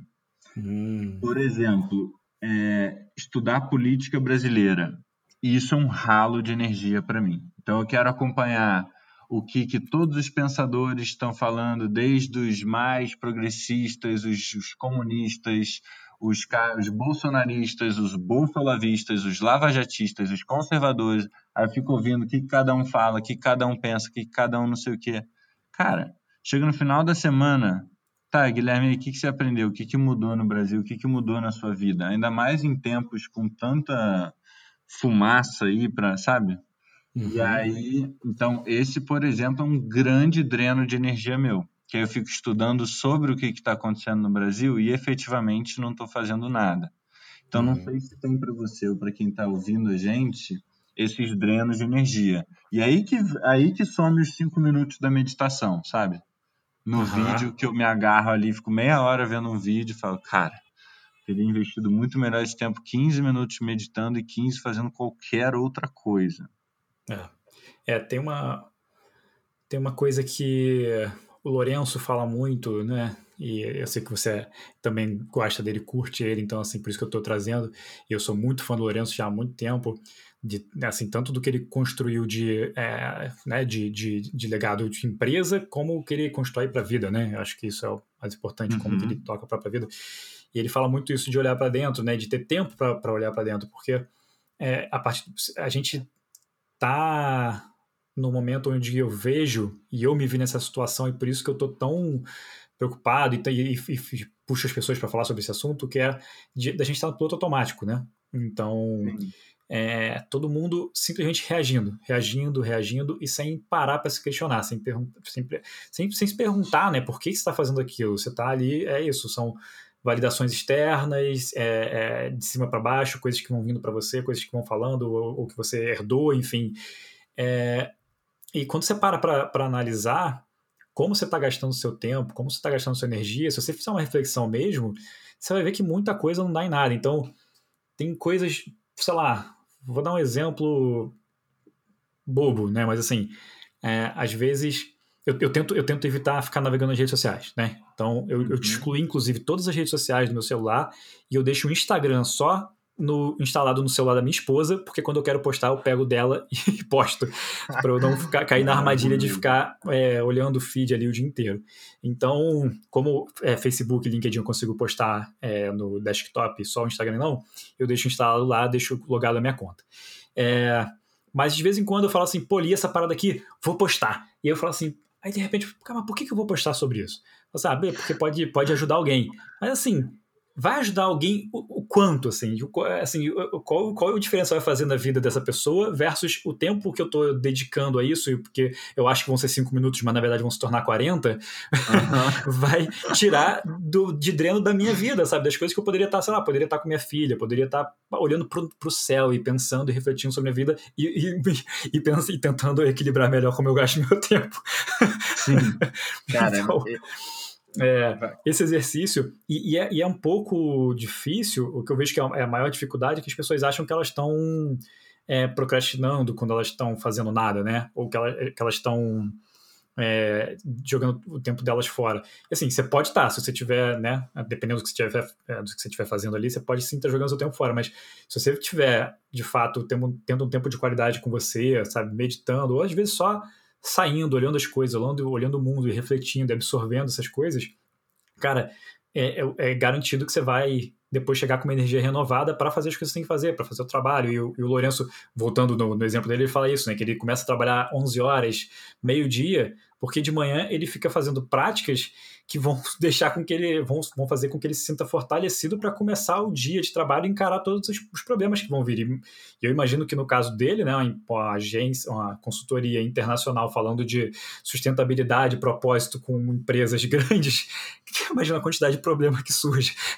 Não, total. E cara, o, tem algumas linhas bem interessantes, assim, tanto da psicologia quanto da economia, que tentam definir necessidades humanas, né? Ou seja, coisas que nos tornam humanos e sem as quais nós não conseguimos ser felizes, ou prósperos, ou livres do sofrimento, ou qualquer nome, dependendo de qual linha você segue aí. E uma das necessidades que frequentemente aparecem nessas sistematizações é, é o ócio. Uhum. Só que ócio, na minha visão, aí tá livre para discordar, não é ver feed do Instagram, sabe? Uhum. Mas também não é necessariamente fazer algo, entre aspas, útil ou produtivo, porque isso também é uma pressão, cara, é difícil não fazer nada hoje em dia. A gente Sim. que gosta de trabalhar e tá envolvido e não sei o que, quer fazer, né? Cara, mas é muito importante para a gente conseguir pensar com clareza, sabe? Então, ócio pode ser uma volta no jardim, mas deixa o celular e vai fazer. Não precisa ser tipo, ai, pode ser ler um romance, ler poemas. Não precisa necessariamente ser produtivo, né? Mas Sim. eu acho que é importante a gente desligar um pouco essa chavinha às vezes. O, o problema eu acho que é. E tudo bem, meditar, ótimo. Mas eu também acho que tem um problema em idealizar que toda hora a gente tem que estar de alguma forma se melhorando, sabe? Como uhum. se é, você não é, você não tem dignidade se você tipo você não você é uma pessoa pior se você simplesmente deitar no sofá e resolver tirar uma soneca, sabe? Uhum. Ai, mas você tá estafado, super estressado? Não, não, só quero tirar uma soneca, sabe? Quase que tem que se explicar. É tipo, hoje eu não tô bebendo hoje em dia, né? Agora eu não tô bebendo, eu não vou para bar agora, né? Mas assim, uhum. às vezes os amigos fazem um zoom, aí todo mundo abre uma cerveja. Pô, você não vai beber? Não. Por quê? Tipo, Sabe, a gente tem que se explicar por que, que não vai beber, assim como tem que se explicar para dizer que vai descansar. Tipo, não, só estou descansando, sabe? Uhum. E outra coisa que me veio, assim, é, de um ponto ali atrás que a gente estava falando, cara, me ajuda muito nesse tema de é, botar as coisas na prática e tal ter mestres, ter orientadores. Então, hoje eu faço parte de um grupo de pesquisa que tem uma linha que é um doutorado, tem uma linha que é uma pesquisa que não é acadêmica no sentido de ligado a uma universidade, que é o que eu faço parte. E aí tem lá professores orientadores e eles me ajudam. Lê isso, lê aquilo, o que, que você achou, escreve um texto, reflete aquilo, como é que isso foi na sua vida, não sei o quê. E eu acho também que, cara, nesse mundo de informações que a gente tem, pegar uma galera mais cascuda que a gente, que já está nesse planeta Terra ao dobro, no dobro de tempo que a gente está, é, e que nos inspiram, cara, isso pode ser muito bom e economizar muito tempo também. Então, Sim. isso foi uma coisa que eu me vi meio perdido, lendo de tudo, assim, e, e me deu tração. Não é essa a palavra bonitinha da startup? Tração, quando pegou ali, o negócio tá indo. Então, eu acho que bons orientadores também ajudam muito a navegar esse mar de o que aplicar, o que não. Ah, eu estou frustrado que não funcionou, o que, que eu faço, para onde eu vou, sabe? É. Isso é muito importante. É, é, é engraçado também, você. É, eu acho que você consegue, inclusive, encontrar mentores e que não necessariamente você precisa trocar com eles, né? Eu acho que as pessoas têm, um, têm uma, uma visão é, muito idealística do que é um mentor, né?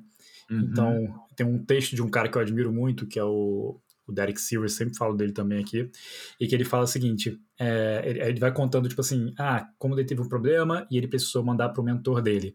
E ele escreveu um e-mail, e aí depois ele pensou, o que que tal pessoa falaria sobre isso? E ele começa a, a responder, ah. porque ele já conhece tão bem o mentor dele que ele sabe o que, que a pessoa falaria.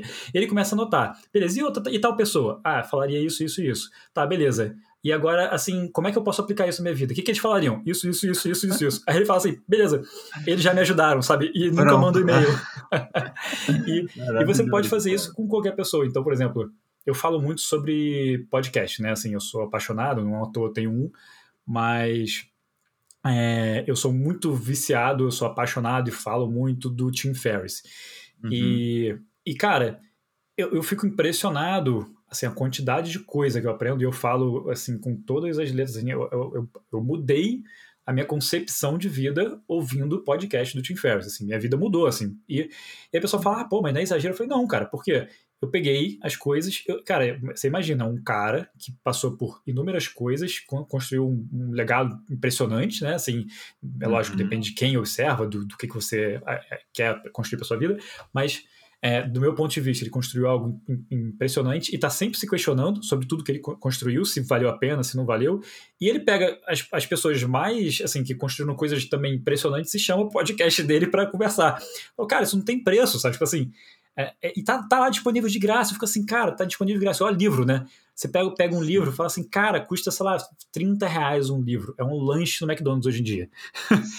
e, e, e, você fala, cara, a pessoa às vezes ficou ali 5, 6, 10 anos escrevendo aquele é. livro, sabe? Tipo, é, é, surreal. Você fala assim, cara, é muito barato. É muito é barato, muito maravilhoso, sabe? Né? É muito. É muito e você pode aprender, sabe? Tipo assim, com essas pessoas. Você tem a oportunidade de aprender com essas pessoas. Então, assim, não fica tão é, é, assim, é lógico é importante ter pessoas. Eu tenho pessoas, você tem pessoas assim que a gente troca, que são é, que a gente confia, que a gente sabe que vão querem o melhor para a gente e vão, vão ajudar a gente na, nessa, nessa trajetória, na caminhada. Mas mas você pode ter como mentor pessoas que você não tem na sua rede de contato e fazer isso, se perguntar, tipo, por que, que tal pessoa fala, faria? Sabe, como é que ela Sim. reagiria? E, e, colocar isso para frente, colocar para beleza, pronto, é um mentor também, né? Sim, total. É. E também acho que desidealizando esse lugar do mestre, além disso, tem também os pares, né? Que eu acho que é algo que a gente tem cada vez mais visto em, de todas as naturezas, assim. Então, a gente até mesmo, como Schumacher, organiza conversas entre pares, pessoas que estão em transição, empresários que estão querendo implementar a agenda de sustentabilidade dentro da empresa. Tem tantos grupos de homens hoje em dia, grupos de pais, grupos de mulheres, grupos de não sei o quê. Então, acho que isso também é muito legal, né? É compartilhar é. seu caminho com outras pessoas que pelo menos vão te ouvir. É, acho que é algo muito importante. E vira e mexe vem uma referenciazinha, vem uma dica boa também. Sim. Você quer falar um pouquinho sobre o seu papel lá, cara? E, e enfim, o que, que vocês vêm fazendo? Acho que é importante, né? Aonde? Na, na Schumacher College. Na Schumacher? Isso. Cara, ah, é, a vida como ela é, né? Porque, assim, você imagina, a Escola Schumacher Brasil, em um, um tweet, assim, o um resumo, o Schumacher College é um, uma escola bastante respeitada, assim, lá na Inglaterra já tem uns 30 anos, alguma coisa assim ou mais, com pessoas maravilhosas, prêmio Nobel, é, muitos, né, tipo Capra e tal, ensinam lá. E aí, por vários movimentos e por uma rede imensa da Schumacher que tem aqui no Brasil, de alunos que, que participaram lá de muitos cursos, acabou nascendo a Escola Schumacher Brasil, da qual eu faço parte.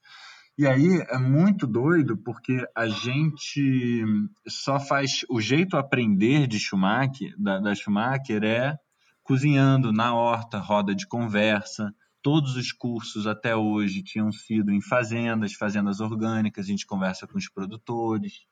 Então tem todo um jeito, não é só entrar na sala, não é só um conteúdo, né? não é só os economistas Uhum. É, ou os cientistas da complexidade, ou os biólogos e tal. A gente gosta de, de viver aquilo que a gente está fal falando sobre, né? Uhum. Só que aí veio a pandemia, né, meu amigo? Então, é. a gente foi pego super de surpresa e se viu muito mobilizado também pelo que está acontecendo no Brasil. Então, a Schumacher, que era há seis meses atrás, é completamente diferente do que é hoje. Então, hoje a gente tem mobilizado online é, e feito conversa, aí tentando migrar, né, e trazendo aí sim mais conteúdos e tal, porque a gente entende que o espaço online também é, é muito limitado para a gente conseguir conviver e trocar de um lugar bem humano mesmo. Mas está sendo lindo, cara. A gente tá, e agora, por exemplo, está rolando essa conversa. A gente já tinha é, feito algumas parcerias lá em Parelheiros, que é na zona sul de São Paulo, um lugar que tem todas as, as belezas e mazelas do Brasil no mesmo lugar. E, cara, tem cada projeto lindo, incrível lá. E aí bateu a pandemia, cara, ficou muito ruim para eles lá. Uhum. Então, tem uma mobilização maravilhosa do, do pessoal de Parelheiros. Então, uma das coisas que a gente está fazendo é isso: conversas com a galera de Parelheiros com algum professor da Escola Schumacher Brasil, mediando conversas de pessoas lá, fazedoras. Uhum. E aí vai rolar, eu vou é, mediar uma conversa com o pessoal lá de, de Parelheiros, é, com galera que cuida de cozinha de mulheres, cuida do CPCD, do Centro Cultural, cara, umas coisas muito maravilhosas que estão rolando. E se eu não me engano, é 9 de setembro a conversa que eu vou mediar lá. Então, isso é o tipo de coisa que a gente agora começou a fazer, dado que a nossa atividade principal, que era tanto estar tá dentro das empresas e organizações em geral, quanto estar tá nas fazendas e nos espaços culturais fora da cidade, dando os cursos, tudo isso não é mais possível. E a gente está contando com uma generosidade maravilhosa da rede, enfim, nada como momentos difíceis para a gente ver o que há de melhor no ser humano, né? É. E aí hoje os chapéus que eu, que eu uh, tenho lá são de diretor da associação, que a gente é uma associação agora, e é, professor de economia. Só que não é essa economia das quantidades, né? Eu respeito bastante, tá, a economia das quantidades, mas a gente não fala da taxa de juros, do câmbio, da dívida e etc.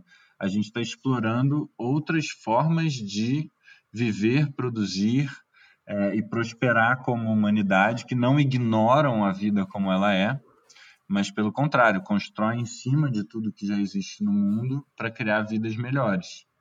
Perfeito. E é muito inspirador, assim, cara. É, é, enfim, eu me, me sinto muito nutrido pelo, pelo trabalho que eu faço lá, principalmente quando a gente está em campo, né? Perfeito. Legal. Vou conhecer. Eu conheço pouco, na verdade. Vou, vou entrar. Você, você me mandou, vou botar inclusive o link do, do bate-papo quando eu for lançar. Vai ser lançado antes do podcast, então eu boto o link para a galera também, quiser conhecer um pouco mais. É... Cara, o que que te traz ansiedade hoje em dia? Hum. Ou quais são as coisas, né? Normalmente é mais de uma. é, muito mais. Deixa eu priorizar aqui a listinha. Cara, eu acho que tem. Deixa eu pensar. Cara, eu acho que certamente coisas é, que acontecem com pessoas que eu amo muito. Então, assim, em especial família e amigos muito próximos. Quando alguma coisa acontece, eu fico em muito estado de alerta, assim, bem meu, meu lado instintivo ali, bem selvagem, aflora. É, e eu acho que isso é o que mais me deixa ansioso hoje. E é engraçado porque outro dia eu entrei no Instagram, porque eu fiz um vídeo no YouTube, aí eu tenho que publicar no Instagram que eu fiz. Esse é o momento que eu entro no Instagram. Aí eu vi que você tinha me mandado uma mensagem para falar do podcast. Falei, pô, a, a, sei lá, sei lá quantos dias você tinha mandado. Eu falei, pô, é maneiro esse negócio de entrar no Instagram. Aí eu instalei o Instagram no meu celular. Aí eu passei uns três dias com ele ali, cara. E foi uma convivência horrorosa. E Facebook, não sei o quê. Aí eu falei, tá, esse joguinho não faz bem para mim. Eu já descobri isso, caí na armadilha de novo, mas tudo bem, é só deletar e não brincar aqui desse, desse joguinho. Então, uhum. esse é um joguinho que mexe muito comigo também. Sim. É, a gente fica tipo. Acho que é o Pateta, né? Que tem aquele desenho clássico que ele começa a dirigir e ele vira. Ah, é, exatamente. Cara, só um adendo sobre isso. Desculpa se eu estiver me alongando muito, mas assim. Nada, pode, à vontade. É muito importante é, ir na fonte de quem criou esses aplicativos e empresas e tal, e ver como é que eles criam os filhos e como é que eles vivem as suas vidas. Uhum. E o que a uhum. gente vê, cara, é que os filhos desses caras não têm celular, não têm acesso à telinha, não têm é, acesso a. Enfim, eu sei que eu tô, talvez acabando com a sua base de clientes aqui, não os clientes PJ, mas os clientes pessoa física, né? Mas assim, os usuários, os clientes dos seus clientes. Mas assim, as mídias sociais não foram feitas para serem boas e nem para informarem. Elas foram uhum. feitas para viciar a gente, para a gente passar muito tempo lá, porque é assim que eles ganham dinheiro. Isso é uma verdade declarada, isso está em vários lugares, de vários depoimentos de vice-presidente de Facebook, sabe? Uhum. Então, assim, os caras são bons no que fazem e a gente é viciado, quimicamente viciado, né? Sinais bioquímicos do cérebro viciado. E, cara, é uma realidade que a gente tem que encarar. E me preocupa bastante, cara, principalmente as gerações depois da gente, porque a gente teve o privilégio de esperar um amigo na pracinha chegar e não saber se ele ia chegar, sabe? A gente teve o privilégio de não ter o que fazer e de ficar de bobeira. A gente viveu num mundo sem celular e sem internet. E o que os estudos estão mostrando agora é que as crianças estão muito prejudicadas por esse mundo. O desenvolvimento do cérebro das crianças e dos adolescentes, a capacidade de foco, a capacidade de disciplina, a capacidade de é, sustentar frustração, a capacidade de conseguir sustentar uma meta a longo prazo, um projeto longo. Tudo isso está sendo influenciado não só porque o mundo está todo dinâmico, mas também, em grande parte, porque a gente está viciado nesses feedbacks curtíssimos. Uhum. É, e sem, isso sem falar nas ideias voando enlatadinhas em tweets e tal, que isso para quem gosta de ler de ideias é um horror, né? Mas é, discussões feitas de uma frase e tal. Mas enfim, eu acho que esse é um tema muito importante e que a gente não deve ignorar. Eu acho que é uma questão séria para a nossa saúde mental é, nos próximos, hoje já e nos próximos anos mais ainda.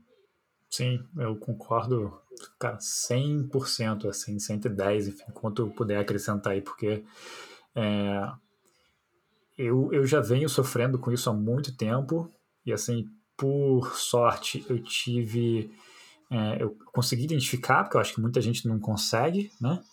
Então, é, eu, eu consegui fazer alguma coisa a respeito, porque tem gente que provavelmente não vai perceber o mal que está fazendo e vai ficar naquele loop infinito, né? De, de, uhum. de ansiedade, de, de tristeza, de não perceber que está sendo manipulado, de não perceber é, como, como exatamente essa, essa gratificação instantânea influencia a forma como se lida com todo o resto. Cara, tem tanta coisa. Né? É.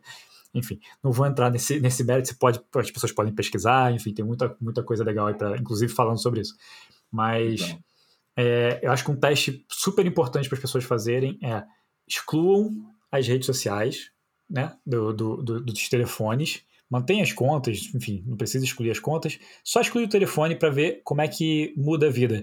E assim, passa pela experiência toda de. de que você, aí, aí vocês vão perceber como vocês são viciados, né?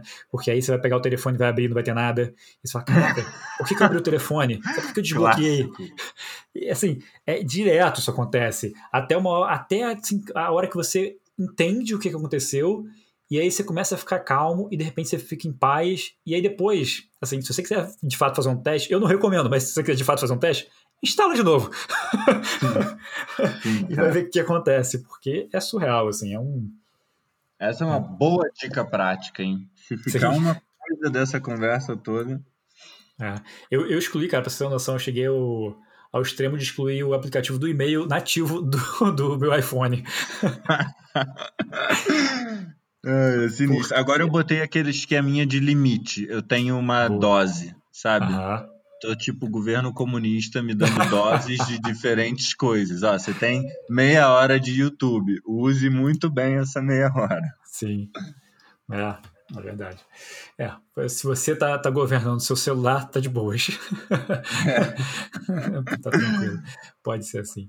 É, cara, se você pudesse é, olhar para o seu eu de 10, 15 anos atrás, ou voltar em algum momento assim que tenha sido muito importante para você, é, o que, que você diria para o seu eu ter mais calma? Tem algum ponto assim que você fala assim, cara, assim, não precisa ficar tão estressado com isso, ou tipo, cara, se cobra menos, tem algum ponto específico? Cara, e qual momento da sua vida acho, seria esse? Eu acho que a frase seria: calma, você ainda vai entender que isso tudo tem sentido. Excelente. Porra, a adolescência é sinistra, mano. Cara, essa, essa frase é. Eu vou, eu vou emoldurar e vou colocar num quadro. A adolescência é sinistra. Ponto. Porra. Não, pior que às vezes a gente olha para trás agora, cheio de trampo, cheio de preocupação, e fala: ai, bons tempos aqueles em que eu não tinha que pagar conta, que não uhum. tinha não sei cara, mais ou menos. Aí eu vou meditar mesmo e volto para a experiência de ser adolescente. E olha que a minha adolescência foi assim, muito, acho que dentro da adolescência comum, mas uhum. isso, cara, é assim. É. É, a gente tem uma, uma tendência a, a, a, esquecer algumas coisas, né? Assim, e romantizar Sim. muito. Então, eu, eu, eu, uso um exemplo é, clássico para falar sobre isso, que foi o meu casamento. Meu casamento foi a melhor experiência da minha vida, assim. Eu, eu posso falar e meus amigos sabem que isso aconteceu porque todos eles participaram e foi, tipo, tá, tá na lista das melhores experiências das, das vidas de todos os meus amigos também, porque a gente casou fora. Então, foi uma viagem em que a gente achava que iam 30 pessoas e foram 85. Você imagina? Eita. 80 pessoas viajando para fora do país numa viagem de uma semana, todo mundo junto para Amsterdã, que é, né, é uma cidade que uhum. quem conhece é maravilhosa. Então, assim, cara, foi uma experiência única que eu provavelmente nunca mais vou viver. Mas e, e, na minha cabeça, assim, caraca, eu quero repetir isso, eu quero repetir isso. Mas quando eu penso em todo o planejamento que rolou, inclusive as brigas que eu tive com a minha esposa sobre pontos específicos da viagem e é. tudo mais, tipo, a gente esquece isso, sabe? Fica na memória, lógico. Que bom que foi, foi tão bom o suficiente para eu apagar todo, todo, todo lado ruim, né? Mas em compensação, é, é isso, a gente tende a olhar para o lado bom e falar assim, ah, exatamente, pô, quando. Ah, como era bom quando os boletos não, não chegavam. Sim. Sim. Era cara, bom, mas, cara, tinha um monte de coisa ruim ali também. Esse, esse, é mais um oferecimento da genialidade da natureza, né? Porque eu acho que a vida não seria é, bearable, como é que fala? A vida não seria possível se a gente lembrasse de todas as dores. Então a natureza muito sabiamente bota debaixo do tapete ali. Uhum. Verdade. É... E, cara, sobre pessoas, assim, que mudaram a sua vida de certa forma, assim, mudaram pelo menos sua visão de mundo, é... eu queria saber, assim, se você pudesse elencar uma, eu sei que é difícil, mas, assim, uma pessoa que tenha sido muito responsável, que você admira muito, é... quem seria essa pessoa e por quê? Cara, muito difícil entre duas, dois. Uhum. Jesus e Gandhi. Nossa. Então, pode, mim, pode assim, falar um pouco sobre isso? claro, eu acho que. Bom, o que é feito em nome de Jesus, eu acho que até Jesus, em grande parte, ia, deve estar lá se contorcendo, né? Mas Totalmente. Jesus histórico, tá?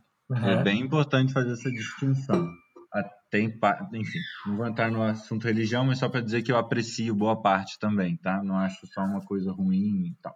Uhum. É, Cara, porque eu acho que eles trouxeram algo que a nossa cultura ocidental não conhece, que é a não violência, que é o virar a outra face, uhum. é, que é o se importar pelos menos favorecidos, que é ver o sofrimento do mundo como seu e sua responsabilidade.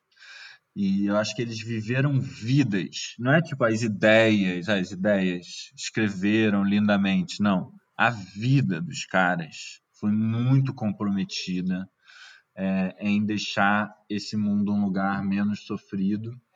É, e, em especial, o Gandhi, ele me, me move muito por conta da, da postura dele, de abrir mão da, dos privilégios. Né? Ele nasceu numa classe, é, não era lá a, a super classe, mas era uma classe boa lá na hierarquia é, estudou, né, advogado, viajou Londres, não sei o que, voltou e foi viver numa comunidade, foi costurar a própria roupa e cara, lê, sério, lê a biografia desses caras. Quer dizer, o Jesus não tem uma biografia exatamente autorizada, né?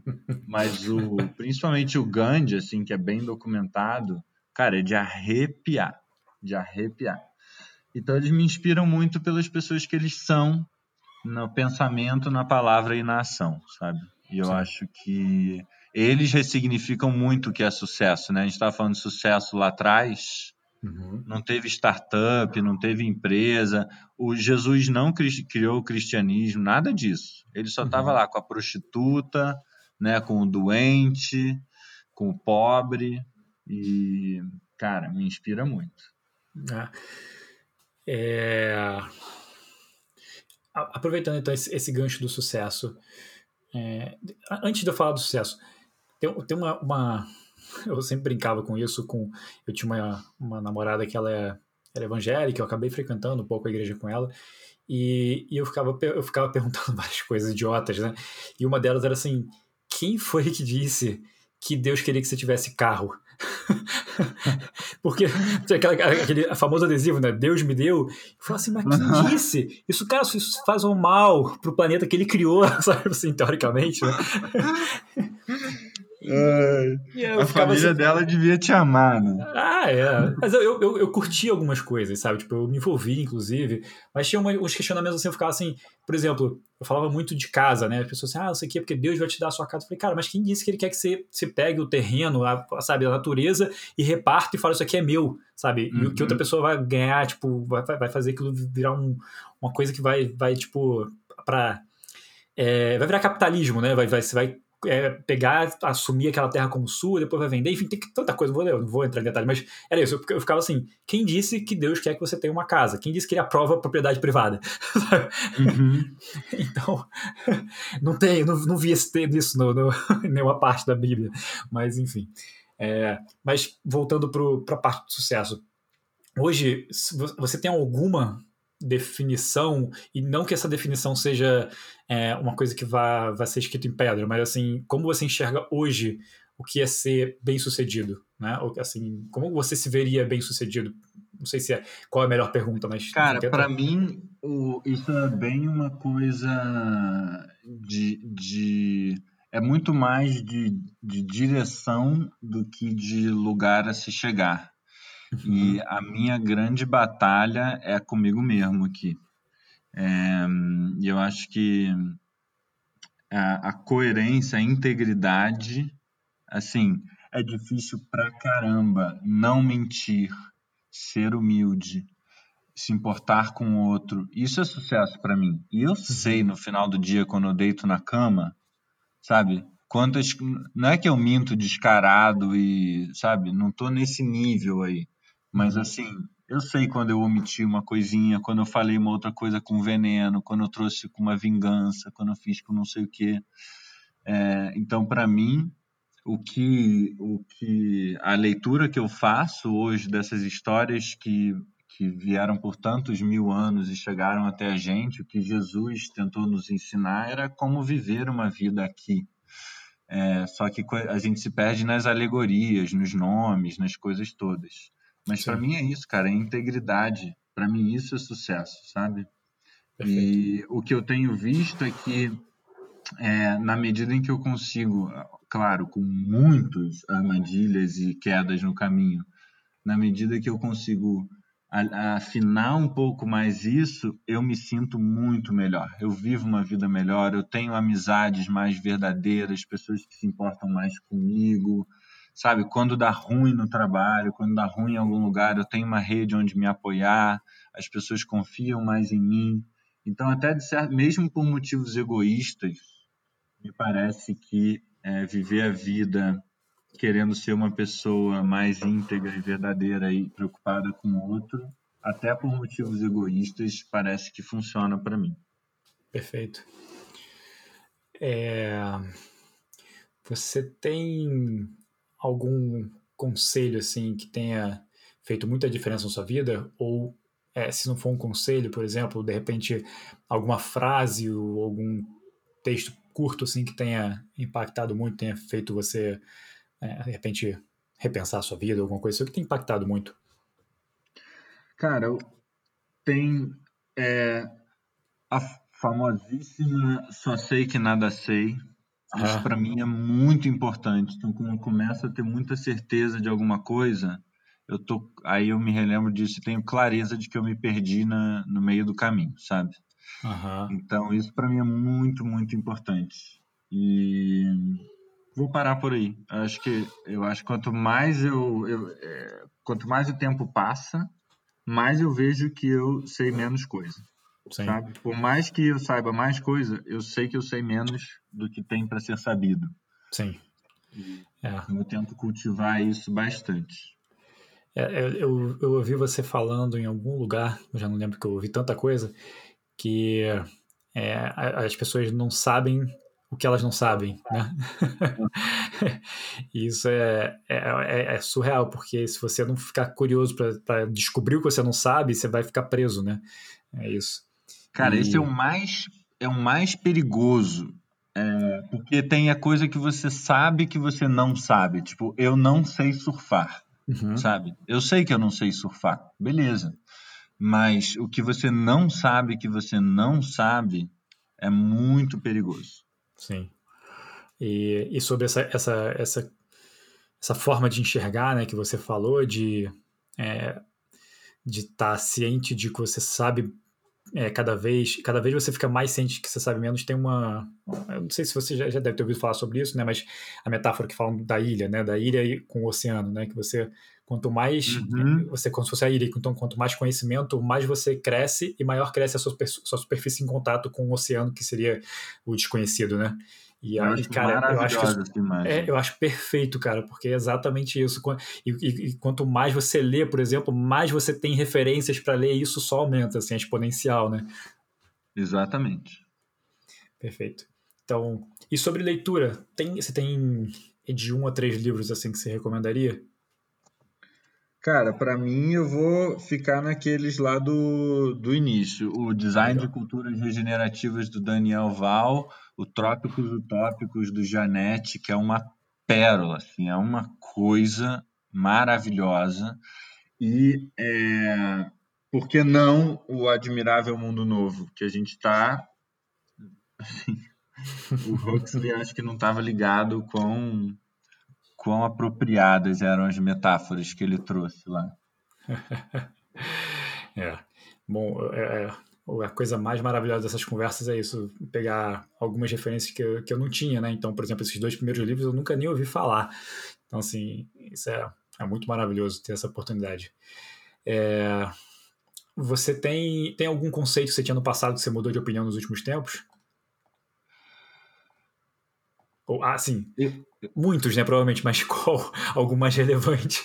Assim, Cara, top of mind. Acho que o que eu falei lá no início da conversa, que eu até acho que eu defendi mal a ideia, mas esse reconhecimento de que o, nós somos parte de uma inteligência muito fenomenal e maravilhosa, que é isso que a gente gosta de chamar de natureza e da qual nós fazemos parte. Isso, para mim, assim, eu achava que os seres humanos eram os inteligentes e hoje eu vejo inteligência à minha volta e fico assim, meu Deus, minha mestre formiga, minha mestre é, pica-pau, sabe? Uhum. Minha mestre samambaia. De verdade, assim, não, eu nem vou lá abraçar eles, não. Mas só essa admiração de conseguir ver o papel que eles têm, a inteligência que eles têm para criar vida, para criar abundância, que é o que eles fazem há milhões e milhões e milhões de anos. Perfeito. É... Você, eu sei que você você falou sobre, sobre isso, inclusive, aqui no bate-papo, né? De você diminuir a quantidade de coisas, de diminuir a quantidade de compromisso, de se envolver menos coisa. Eu queria saber, então, assim, nesses últimos anos aí, tem alguma coisa específica em que você ficou melhor em dizer não? Por exemplo, convite para alguma coisa? Que tipo de distração você está evitando mais? Cara, convite para fazer projeto, com certeza. É. Principalmente os não pagos. Sério.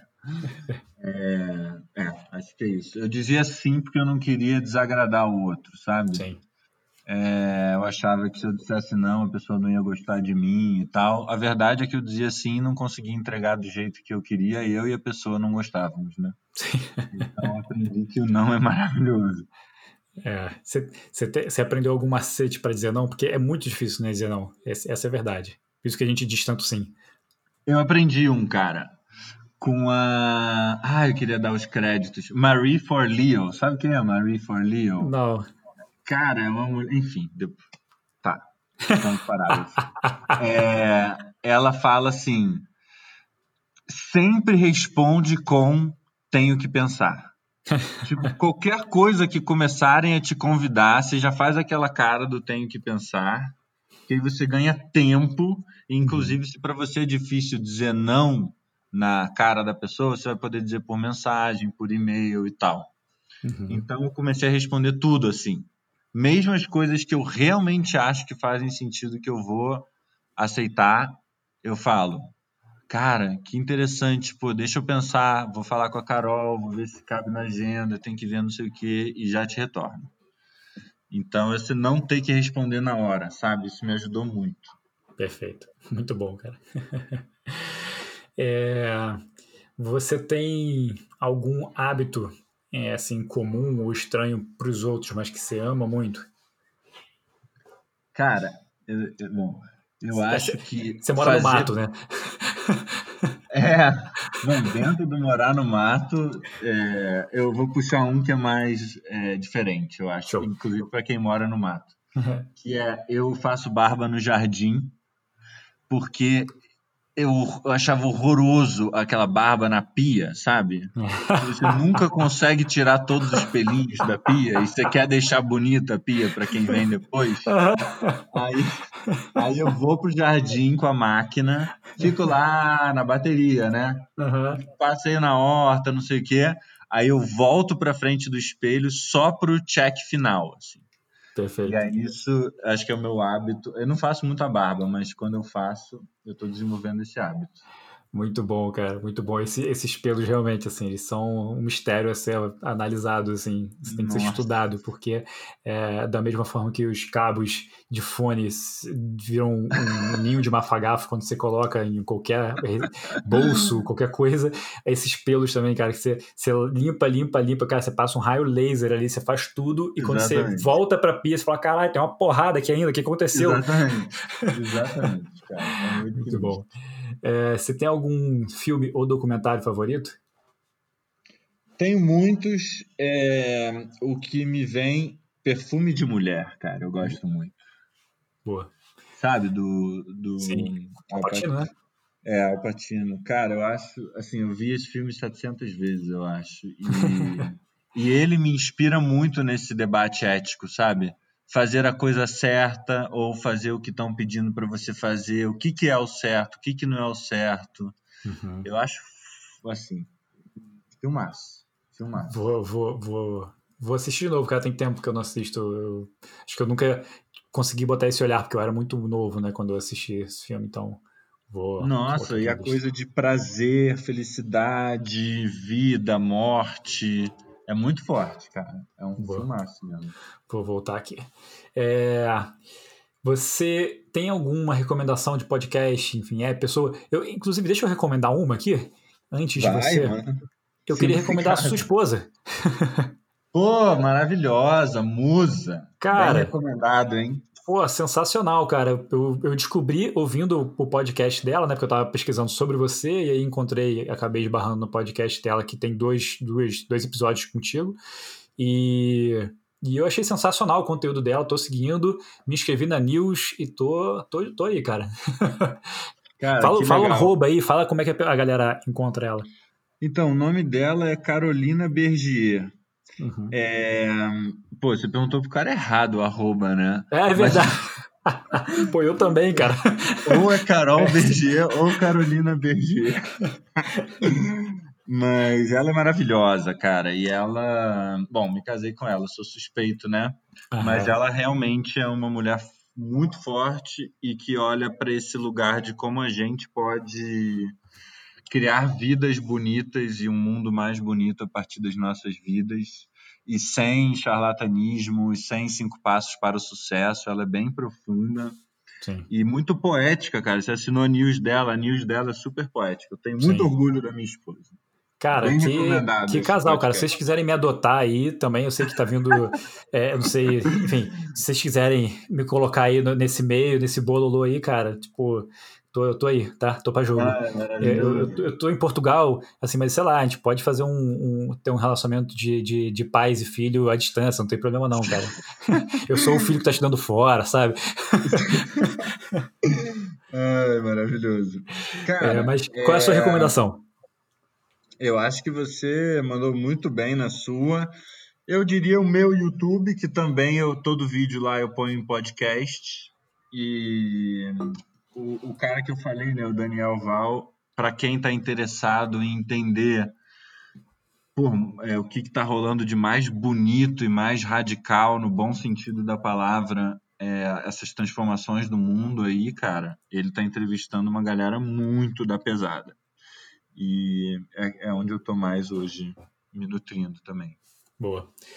É, cara, agora é a última pergunta aqui, e ela, essa é uma pergunta que eu não faço para todo mundo, é, mas às vezes eu fico curioso com algumas pessoas e, e, acabo colocando. É uma pergunta, na verdade, que eu peguei emprestada de outro podcast, que é do The Tim Ferriss Show, né, que eu falei, e que é a seguinte: se você pudesse colocar um outdoor gigantesco em qualquer lugar assim onde passasse tipo milhares de pessoas, milhões, bilhões de pessoas. E falar outdoor é até meio, meio antigo, né? Meio engraçado, especialmente para quem trabalha com rede social, é, mídias digitais, que sou eu.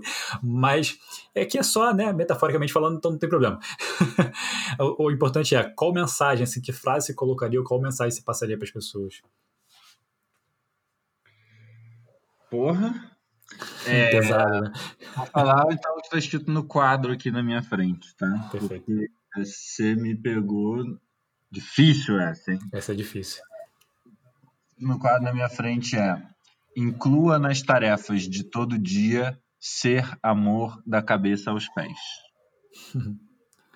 Boa. Então seria essa. Perfeito. Perfeito. Muito bom. Cara, melhor lugar para encerrar, eu acho. Não tem não tinha como encerrar melhor.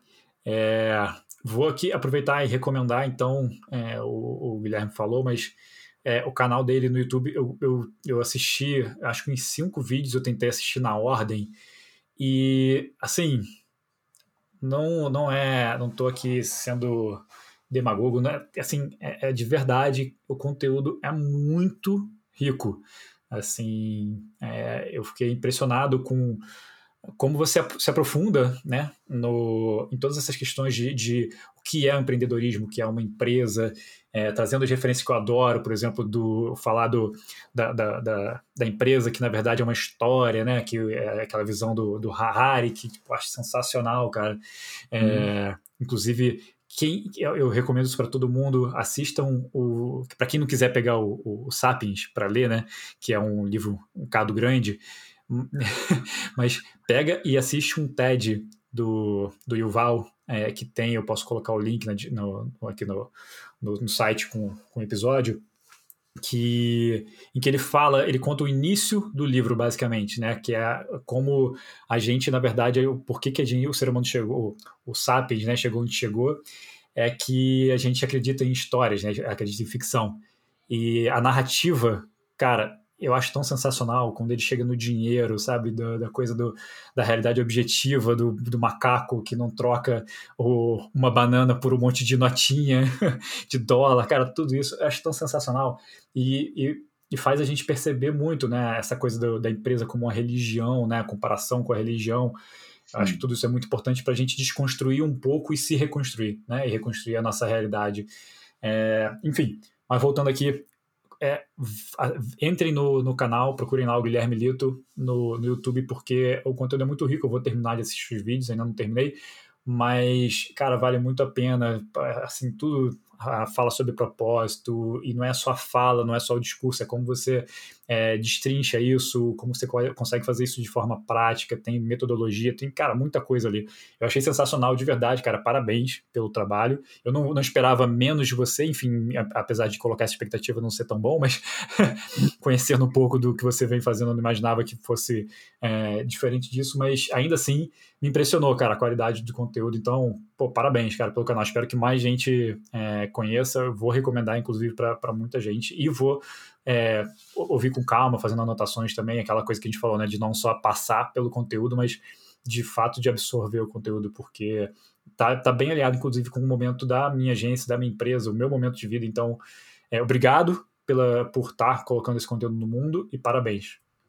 Pô, obrigado, cara. E tô testando isso, fazer pouca coisa e fazer direito, que é completamente anti-algoritmo, né? Sim. O, YouTube, o algoritmo do YouTube deve me odiar, mas eu tô realmente tentando aproveitar cada segundo. É...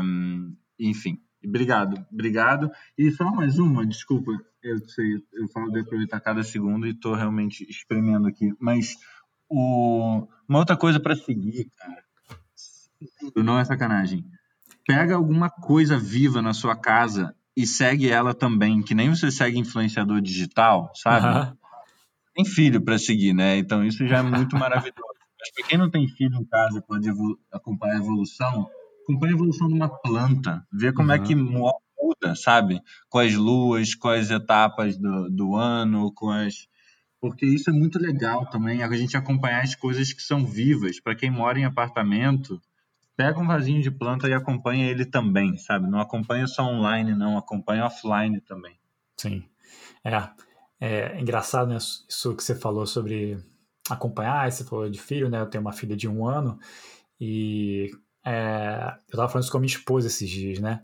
Que quando você de fato para ali, fica presente no momento, só você e ela, é, no caso eu e ela, a gente a gente percebe, às vezes eu percebo, me percebo muito egoísta no sentido de tudo que a gente coloca de expectativa em relação ao que a gente quer que a, a nossos filhos sejam, né? E, hum. e quando eu paro e olho para ela, eu falo, cara, ela é um universo, sabe? É, é, um, é um universo inteiro ali dentro, cara. Ela tem, ela tem tudo. Ela, ela é um, uma coisa nova, assim, que é completamente diferente de mim, sabe? Eu tenho o meu universo, eu também sou o meu próprio mundo. E ela é o mundo dela. E a gente, às vezes a gente fica com essa coisa de de botar muita expectativa nos nossos filhos que eles sejam o que a gente gostaria que eles fossem e a gente tem que parar com isso. Assim, eu acho, pelo menos, que a gente tem que parar de fazer isso e simplesmente aproveitar, sabe? Tipo, e viver a vida com eles e, e aproveitar quem eles são e, e, incentivar que eles sejam quem eles são, né? Incentivar esse mundo, esse universo, enfim. Viagem para final de episódio. Não, é isso, quero só agradecer a oportunidade. É sempre bom dialogar com pessoas interessantes e interessadas. Não, cara. Muito maneira essa iniciativa. Eu que agradeço, agradeço pela, é, pela sua generosidade com o tempo, inclusive, a gente passou do, do, tempo que a gente tinha combinado. E, pô, cara, obrigado por tudo que você tem feito, obrigado por ter topado participar. Fiquei muito feliz de fato, assim, meio que, inclusive, é, realizado porque já tinha vontade de, de ter esse bate-papo contigo há muito tempo e acabou que consegui colocar isso para frente, a gente conseguiu é, ajustar isso. Então estou muito feliz, obrigado pelo seu tempo e vamos ver se quem sabe a gente não faz mais um. Eu sempre falo isso no final com as pessoas que eu gosto é, de conversar. Quem sabe a gente não faz mais um daqui a alguns anos, né? Para de repente rever tudo isso e, e ver quem, quem era o, o Lito de alguns anos atrás, o Henrique de alguns anos atrás como que isso mudou. Tomara que a gente tenha vergonha de quem a gente é hoje no futuro. Verdade. Obrigado, Guilherme. Abração. Abraço.